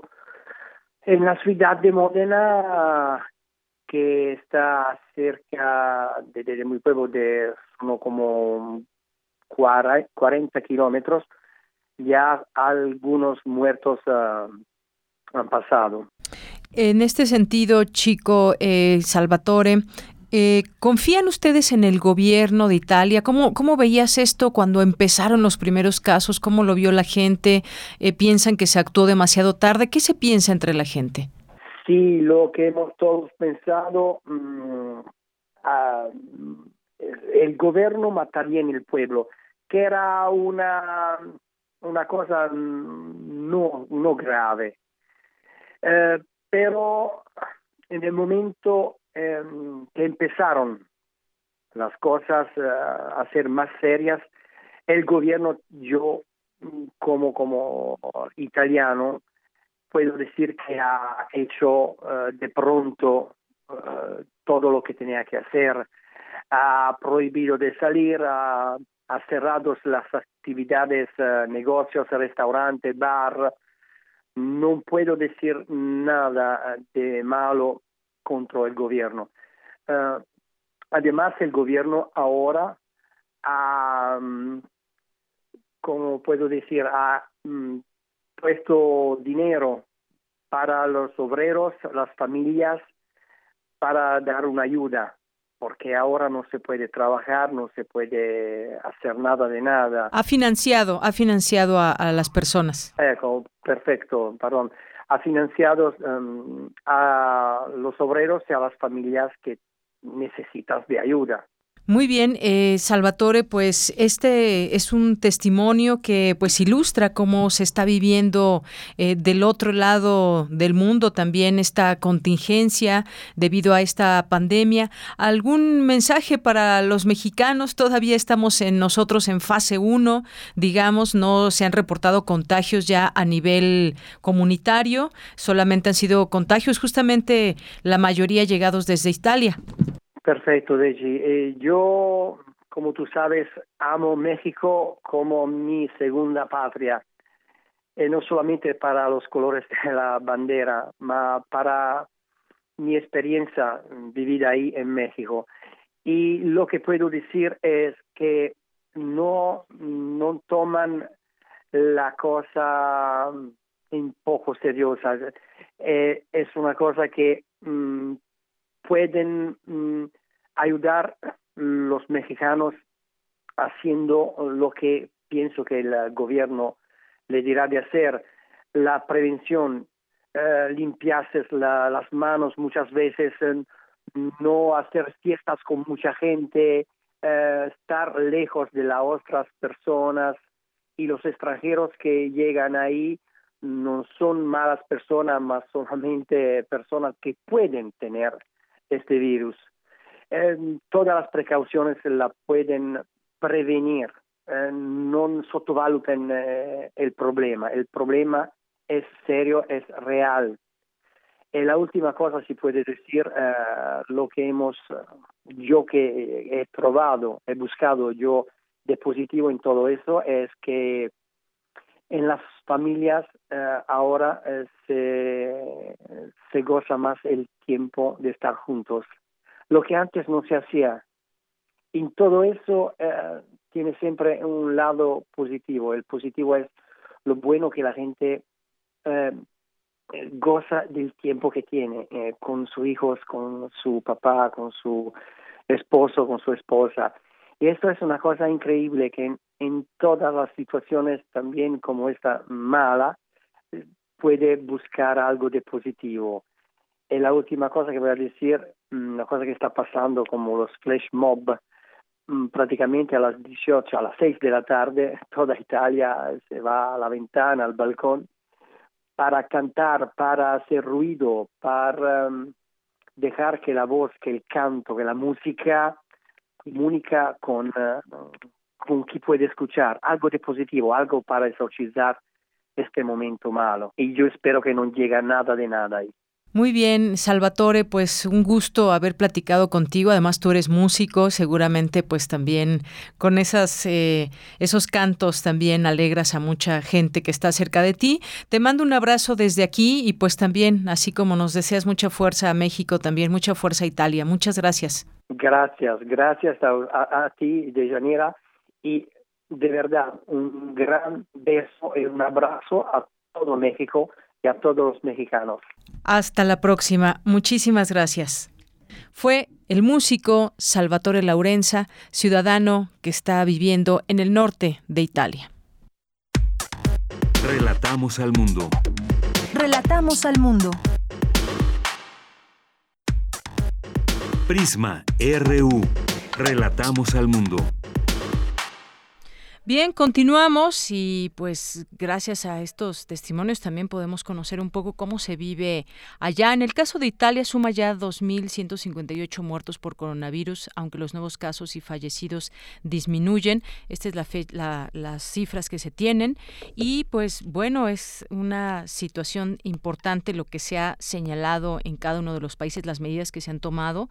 Eh, suma este total Italia de 2.158 fallecidos por ese nuevo coronavirus de eh, para un total de casi 28 mil casos confirmados hasta la fecha, según el último balance ofrecido eh, el día de hoy por el titular de Protección Civil de aquel lugar, Angelo Borrelli. Bueno, pues así las cifras también en otros en otros países. Y bueno, pues ya está en la línea telefónica, le agradezco mucho nos tome esta llamada. Vamos ahora a cambiar de tema. Hemos estado dedicando pues mucho tiempo eh, con justa razón a todo este tema del coronavirus para estar bien informados, pero vamos a platicar ahora de este libro que tengo en mis manos que es el Diccionario de Grafología y Personalidad que escribe eh, Karen Morales y Jesús Zelaya. Jesús Zelaya está en la línea telefónica y le agradezco mucho nos tome esta llamada. ¿Qué tal Jesús? Muy buenas tardes. Hola, muy buenas tardes, ¿cómo están? Aquí saludándolos. Pues con mucho gusto de platicar contigo. Me gustaría que nos, nos platiques un poco, nos vayas metiendo al libro de grafología, la importancia quizás o cómo se, cómo es que se, eh, se ve la personalidad a través de la escritura. Cuéntanos un poco, Jesús. Pues mira, eh, este libro surgió con la idea de mi amiga la coautora Karen Morales, en donde el material que habíamos encontrado en esta disciplina eh, que tiende a estudiar la personalidad a través de la escritura, pues vimos que era, eh, digamos, a la inversa de como nosotros lo hicimos. nosotros el libro específicamente lo, lo creamos eh, cuando una persona quiere encontrar o no encontrar determinada característica en su pareja, en su amistad o detectar algo en sus hijos, eh, en su pareja también, pues basta con eh, adquirir esta obra, que además es muy sencilla porque la hicimos pensando en la facilidad de la gente para poder consultar esto. Eh, la grafología, si se estudia muy a fondo, a fondo, pues se podría tardar uno, dos, tres años en estudiar y aún así no es muy completo. Pero con esta obra eh, pretendemos que si una persona, por ejemplo, en selección de pareja, quisiera evitar determinada característica, pues en, el, en la obra se cuenta con un índice o un catálogo de adjetivos calificativos, como por ejemplo podría ser celoso, trabajador o calificativos negativos y positivos. Y entonces se va al, al determinado eh, adjetivo y entonces ahí nos da una descripción de cómo escribe esa persona con esas características que tenga. Obviamente pensaremos que cómo voy a poder interpretar yo esto si yo no soy grafólogo. Bueno, además de esto le agregamos un glosario eh, gráfico en donde eh, nosotros mostramos cuál característica es y cómo se ve para que el, la persona que está leyendo la obra pueda interpretar lo que está leyendo de su persona a analizar y cómo lo compara con lo que este diccionario dice. Básicamente esa sería la lógica en que nosotros pensamos este diccionario. Claro, y hay en torno pues muchas cosas porque esto tiene también sus antecedentes, por ejemplo, datos históricos de la grafología, las escuelas antiguas de grafología, eh, cuál es esa concepción y cómo se ha ido estudiando a lo largo de los años la, grafología, justamente las ramas, por ejemplo, de esta de esta disciplina y algunas situaciones que pueden ser de utilidad. Ya decía, ya, eh, ya decías, eh, pues cómo es que se pueden dar estas eh, percepciones. Aquí lo trae muy bien explicado cómo se puede identificar cuando una persona es espontánea, tiene estabilidad emocional, es estafador, en fin, muchas cosas a través de la grafología. Y hay, algunas eh, cosas específicas que se pueden ver a través de la escritura. Pero cuéntanos también un poco de todo ese tema. No es algo nuevo, por supuesto, y, y debemos, me parece importante aquí, también tener ese antecedente de la grafología. Sí, muy bien, señalas efectivamente, mira, la grafología eh, surgió por ahí del año de 1622 con un italiano llamado Camino Baldo. Él, basado en sus observaciones, eh, escribió una obra eh, que sería el primer libro que se considera de grafología y que se llama como con una carta se conoce la naturaleza y la calidad o cualidad del escritor. Eh, posteriormente a ese año, a 1622, pues van tomando, recordemos que antes la comunicación, la globalización, pues era nula, ¿no? El, el correr noticias de un lado hacia otro, pues podía tardar a veces meses en que llegara o se conocieran las obras de algunos autores. eh, posteriormente, ya en 1830, eh, surge la primera escuela grafológica en Francia y luego ya para 1975 se crea la Sociedad Española de Grafología en, en con Mauricio Sandró, él es un grafólogo español. Y bueno, ha venido evolucionando esto, pero aquí lo importante que le quiero comentar al público que nos escucha es que nosotros cuando escribimos eh, tenemos una peculiaridad que es única en cada persona. Eh, podremos tener características muy similares quizás a la de otra persona, pero hay siete criterios gráficos o leyes grafológicas que algunos autores así le llaman, como sería la forma del escritor. Híjole, se nos cayó la comunicación. Ahorita nos volvemos a comunicar con Jesús Celaya, autor de este libro de grafología y personalidad. Eh, bueno, ya nos estaba dando aquí la, la, parte histórica, pero también muy interesante todo este tema de cómo se puede identificar una persona que es paciente, que es orgullosa, que es apasionada, que tiene miedo, que es mesurada, que pues bueno una serie de características la rudeza y me gustaría platicarle también cómo esto cómo todo esto también se puede adecuar cuando se hacen investigaciones sobre la personalidad personalidad de las personas y esto se hace por ejemplo para identificar gente que está siendo investigada o alguna situación de este tipo. Eh, retomamos la comunicación Jesús nos decías esta parte histórica pero yo quisiera preguntarte eh, lo siguiente aquí das algunas muchas eh, características de cómo pueden ser las las personas y cómo es que se identifica en su escritura, sí puede ser una persona eh, con rudeza, respetuosa, orgullosa y demás, decíamos, pero también me gustaría eh, preguntarte si este estudio de grafología se utiliza también para, pues, esos test de personalidad que se pueden hacer para personas que son, por ejemplo, investigadas eh, a raíz de un desfalco y demás. ¿Esto se lleva a cabo normalmente o de qué manera ayuda la grafología? Claro, la, la grafología ayuda mucho a la criminalística, de hecho está considerada como una parte de la criminalística y entonces se complementa con algunos otros estudios que también han sido de reciente creación, bueno, relativamente, como la fisionomía de rostro, como las microexpresiones, como el lenguaje corporal, como las pruebas proyectivas eh, y por supuesto pues la grafología. Entonces, la suma de todos estos eh, o estas pruebas que se aplican a una persona, pues nos puede llegar a una, una veracidad pues muy cercana a, la verdad, ¿no? Eh, obviamente se complementa con otras disciplinas, pero sí es de absoluta utilidad. Absoluta utilidad. Y bueno, también quiero decir que este libro, que por supuesto recomendamos, que se llama Diccionario de Grafología y Personalidad, por tu escritura te conocerán, hay algunos ejemplos de letra, de letras eh, que se pueden encontrar ya hacia la parte final del libro y nos va explicando y cómo le llaman a cada una de estas eh, formas de escritura. Por ejemplo, está la de cola de escorpión, eh, la C, ¿qué, refleja la letra C? ¿Cómo se hace dependiendo si tiene pues alguna especie de adorno? Eh, está también el brisado, el botón, el arquetipo, es decir, quizás si lo vemos, algunas personas que puedan leer el libro se identificarán con algunos de estos tipos de letra y podremos conocer también más de nuestra personalidad y ver si coincide con todo esto, eh, Jesús.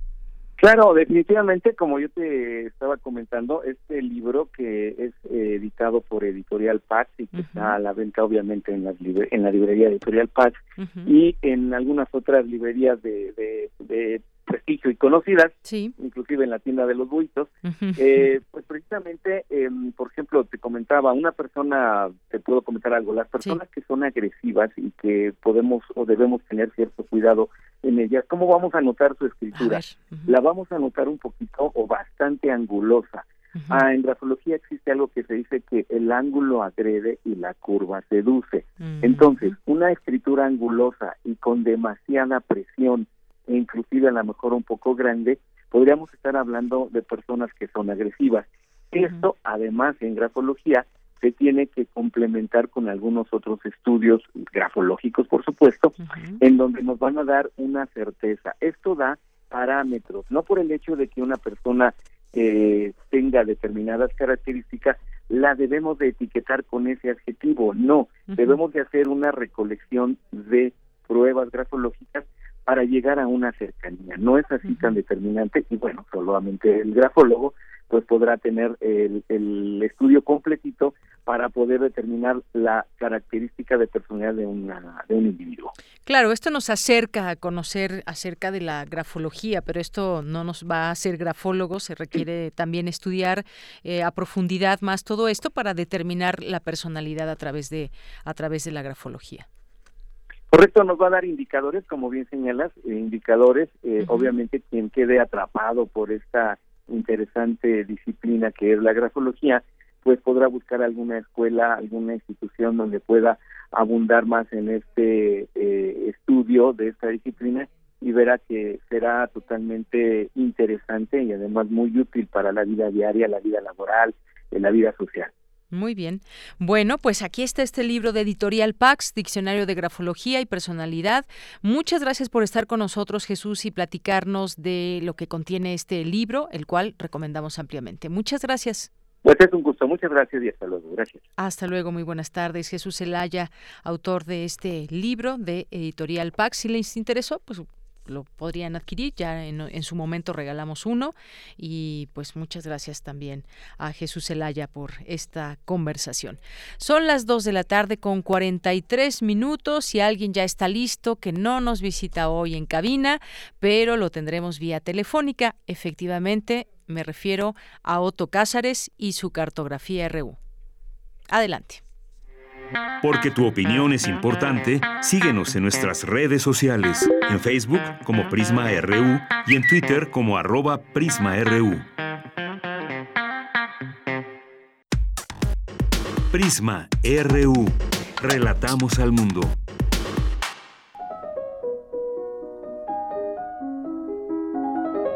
Cartografía RU con Otto Cázares. Ya tenía yo preparado aquí el kit para Otto Cázares, un eh, gel antibacterial, sus toallitas, pero pues lo tendremos que escuchar nada más y no tendremos oportunidad de verle aquí en cabina. gel antibacterial a la menor oportunidad, querida. Muy bien. Te saludo desde esta burbuja de supervivencia con teléfono, ahora no hay micrófono, solamente teléfonos a mi alrededor. Y bueno, pues estoy dispuesto a hacer un tejido femenino porque vengo dispuesto a hilar con un complejo tejido de narraciones, como aquel tejido de narraciones que, eh, buscando refugio de la peste de 1348, realizaron contándose cuentos siete mujeres y tres jóvenes bajo el mandato de una mujer de nombre Pampinea. Se juntaron para contar y contar cuentos hasta llegar al número de 100 en días largos, largos, largos como estos que estamos viviendo ahora en esta cuarentena que comienza sus jornadas. Imagínense, siete mujeres y solamente tres hombres. Siempre que hablamos de narración, la voz maestra es la voz femenina.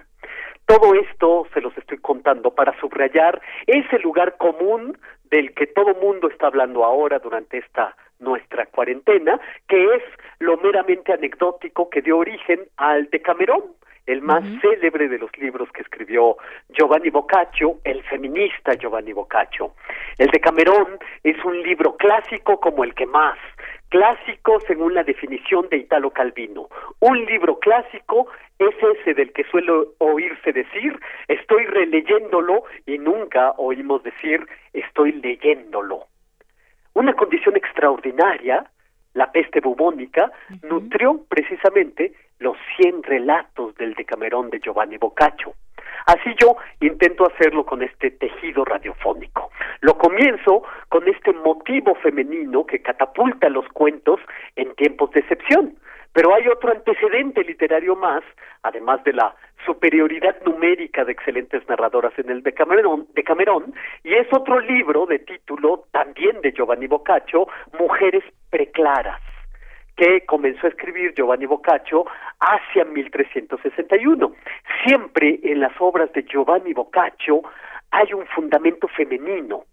Trata en su libro Mujeres Preclaras acerca de mujeres como Eva, como Juno, como Ceres, como Minerva y otras más de la trascendente pandilla femenina, de Yanira, Cleopatra, habla acerca de la papisa Juana, la mujer que fue papa de la Iglesia Católica disfrazándose de hombre. En suma, trata en su libro Giovanni Boccaccio de 106 mujeres entresacadas del mito y entresacadas de esa historia que aún no se sacude del todo el relato mítico y que aún no se sacude del todo el tufillo de leyenda popular.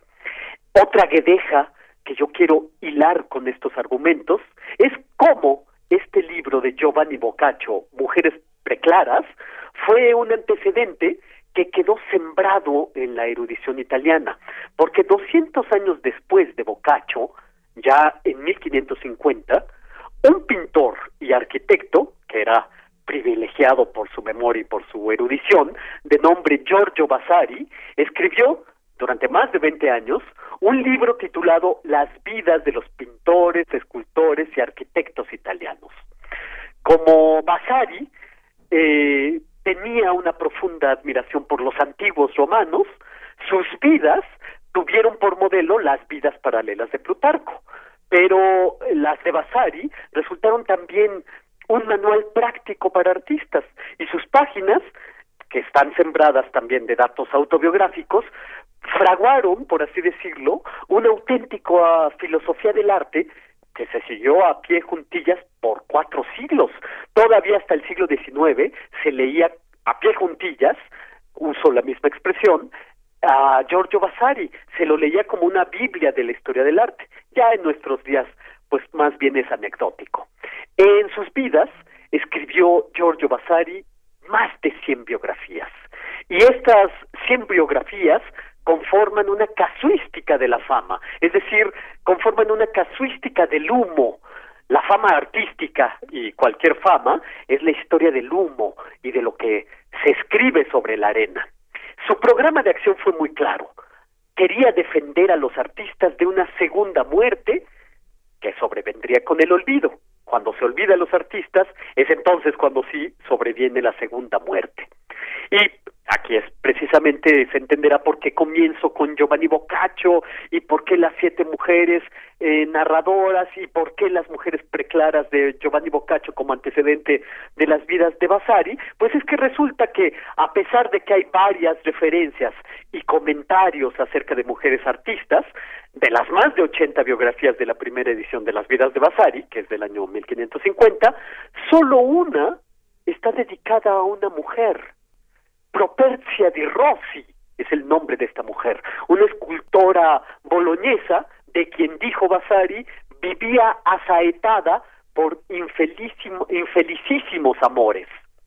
Vasari, como lector de las mujeres preclaras de Giovanni Boccaccio y como erudito, a lo largo y a lo ancho de sus vidas, al igual que este hace con comentarios apuntes sobre mujeres activas en el arte, hace, por ejemplo, menciones de eh, mujeres artistas. Hace mención de Sor Plautila Nelli, una monja pintora de frescos, que nosotros podríamos considerar la primera mujer del arte plástico del Renacimiento.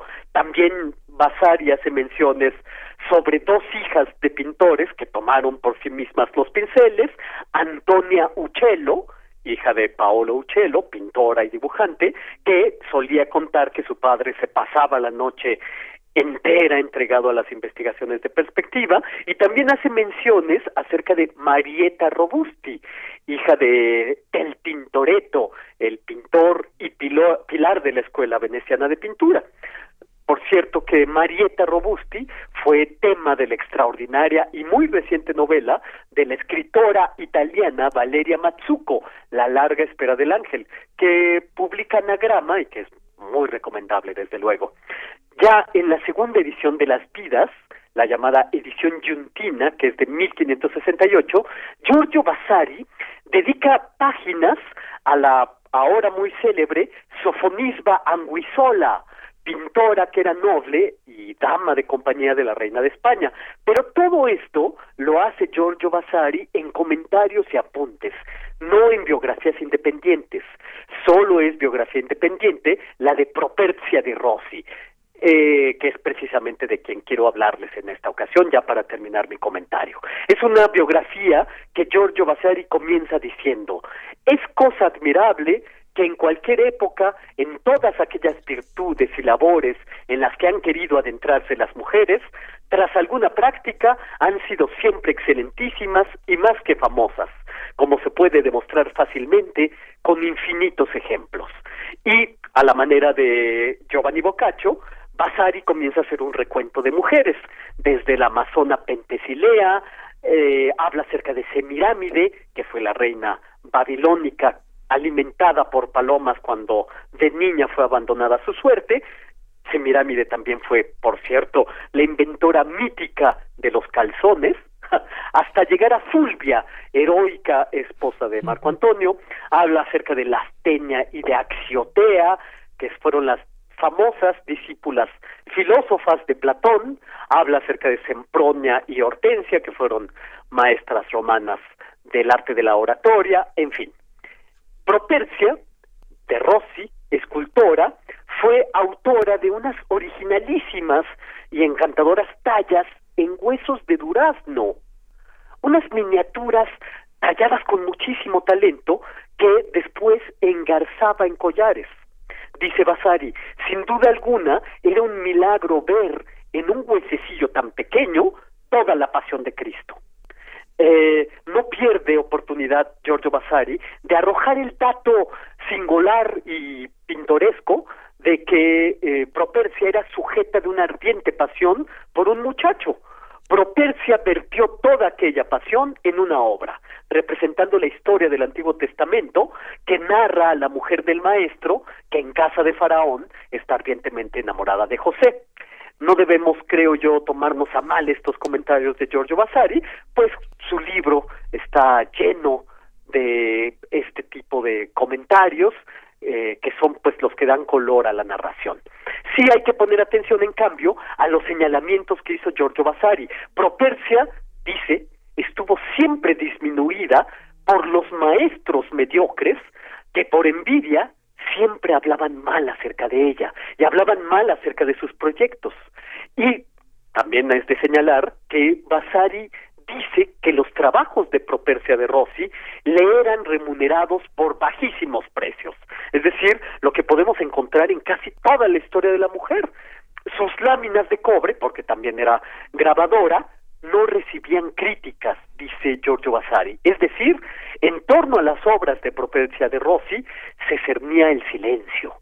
Tuvo Propercia una muerte oscura que tradicionalmente se data el 24 de febrero de 1530. Propercia muere cuando Giorgio Vasari tiene 19 años y todavía Giorgio Vasari no ha comenzado su ciclópea labor memoriosa, de modo que cuando Giorgio Vasari se propone escribir la biografía de Propercia, pues tiene que hacer eh, funciones de arqueólogo y de detective privado para encontrar las eh, obras minúsculas no por ello pequeñas en artisticidad, de Propercia de Rossi. obras talladas en el hueso de un durazno. Eh, cuando las descubre, Giorgio Vasari se da cuenta de que esto que decía mucho tiempo después Stephen Hawking, de que Dios cabe en la cáscara de una nuez, Giorgio Vasari se da cuenta de que toda la artisticidad del mundo cabe en un huesecillo de durazno. Y esto es lo que yo tengo que decir este lunes 16 de marzo de 2020, mes en el que mis cartografías estarán dedicadas exclusivamente a mujeres en el arte, a mujeres en la filosofía y bueno, pues eh, solamente porque es el espacio en el que creo tener más cosas que decir. Muy bien, Otto, pues muchas gracias por ello, ya nos los habías adelantado, y ese tejido de narraciones y que vamos a estar conociendo a través de ti, esa obra de distintas mujeres. Muchas gracias. Encantado y un abrazo solidario desde estas burbujas de supervivencia. Claro que sí, Otto, un abrazo. Adiós. Hasta luego. Bueno, pues ahí está, eh, pues lo que nos dijo Otto y estas eh, cartografías que pues ya haremos vía telefónica, así como la de nuestros distintos colaboradores o personas invitadas que ya eh, preferiríamos para sumarnos a todo este tema de evitar contagios, evitar contactos eh, más cercanos, pues hacer estas entrevistas distintas que tendremos a lo largo de Prisma RU vía telefónica. Continuamos. Sala Julián Carrillo presenta. Pues rápidamente nos vamos con Montserrat Muñoz, la voz del mundo. ¿Cómo estás, Monse? Hola, ¿qué tal? De Yanira, Otto Cázares a la distancia. A la distancia. De Prisma RU. ¿Saben qué es lo mejor de todo? Que los abrazos y los besos radiofónicos son libres de cualquier contagio. Así que les mando muchas muestras de cariño, amigas y amigos. Les tenemos avisos, avisos que son pertinentes para eh, estos momentos eh, históricos que estamos viviendo y bueno, pues qué mejor estar todos juntos pero también qué mejor estar todos prevenidos a salvo en casa.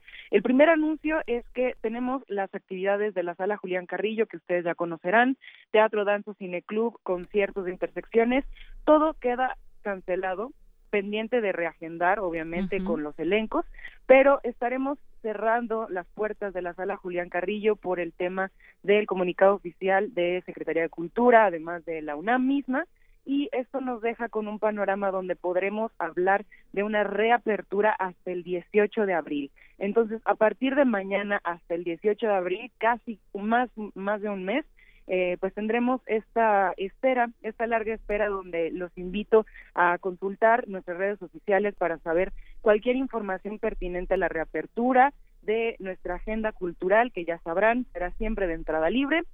Y pues también en este tenor, eh, quisiera reflexionar un poco sobre la escala de valores en el mundo que nos dejan, por ejemplo, el autocuidado, pensar qué tan importante es el trabajo que se hace de los escenarios, porque trabajamos con y por los públicos. Entonces, pues al no tener una concentración de públicos y de escena viva, pues estamos eh, de alguna manera creando nuevas formas para llegar a ustedes sepan que estamos también pues, trabajando en ver cómo podemos acercar eh, esta agenda cultural que hacemos con mucho cariño a ustedes. Mientras tanto, pues reiteramos, hasta el 18 de abril con el curso de voz, el 21 de abril que iniciará, pues tendremos eh, la sala Julián Carrillo a disposición de muchos sueños, de ilusiones próximas. Saludos al equipo de Niños Polvo, de Nemian en la sala Julián Carrillo, de Destrozado y a los grupos de intersecciones que estarán pendientes de cuándo reagendar sus presentaciones. Y bueno, el plot twist quizás es que en esta cuarentena algunos terminemos la tesis o algún disco nuevo y pues bueno, nos encontraremos con mucho cariño con todos el día que abramos las puertas. Les deseamos que se cuiden mucho, que formen familias, que formen comunidades y bueno, a través del arte y de la cultura resistiremos por supuesto también en la sala Julián Carrillo de Radio UNAM a su tiempo. Mientras tanto, pues pendientes todos de este presente histórico y Monserrat Muñoz a nombre del equipo de extensión cultural, también agradeciendo a todas las radios de a todas las áreas de Radio UNAM que hacen esto posible, pues les mandamos de nuevo muchos abrazos y muchos besos sonoros. Estaremos con ustedes a disposición del Facebook de la sala Julián Carrillo para cualquier duda o comentario. Muy bien, Monse, pues muchas gracias por este anuncio, por toda esta información y esta reflexión que haces. Gracias y te mando un abrazo abrazo doble, que estén muy bien, felices transmisiones. Muchas gracias. Y bueno, pues ya con esto nos despedimos. Gracias a ustedes, público que está ahí en sintonía. Gracias por su preferencia. Seguiremos haciendo este esfuerzo hasta donde sea posible. Estaremos también pues uniéndonos, por supuesto, a todas estas señalamientos y propuestas y eh, situaciones que vengan para poder afrontarlas y pues eh, estaremos aquí en estos espacios. Mientras tanto, pues queríamos despedirnos con música ya no nos dio tiempo, pero pues ofrezcamos nuestra solidaridad, a eh, nuestra solidaridad, eh, promovamos mensajes e informaciones útiles y comprobadas. De nada nos sirven las fake news eh, más que para crear pánico, miedo y seguirnos dividiendo en todo esto. no nos surgen muertos ni nos surge pelearnos la nota más amarilla o escandalosa o pelearnos entre los medios para ver quién tiene la primicia del primer muerto que habrá por coronavirus en México eso no es, eso no, no, no puede seguir sucediendo. Hay que hacer fuerza entre todos y todos hacer, cada uno con nuestra fuerza, pues seremos parte también de una fuerza colectiva. Así que con esto me despido. Gracias, buenas tardes, buen provecho. Soy de Yanira Morán, a nombre de todo el equipo que estuvo presente hoy. Gracias, buenas tardes y buen provecho. Hasta mañana.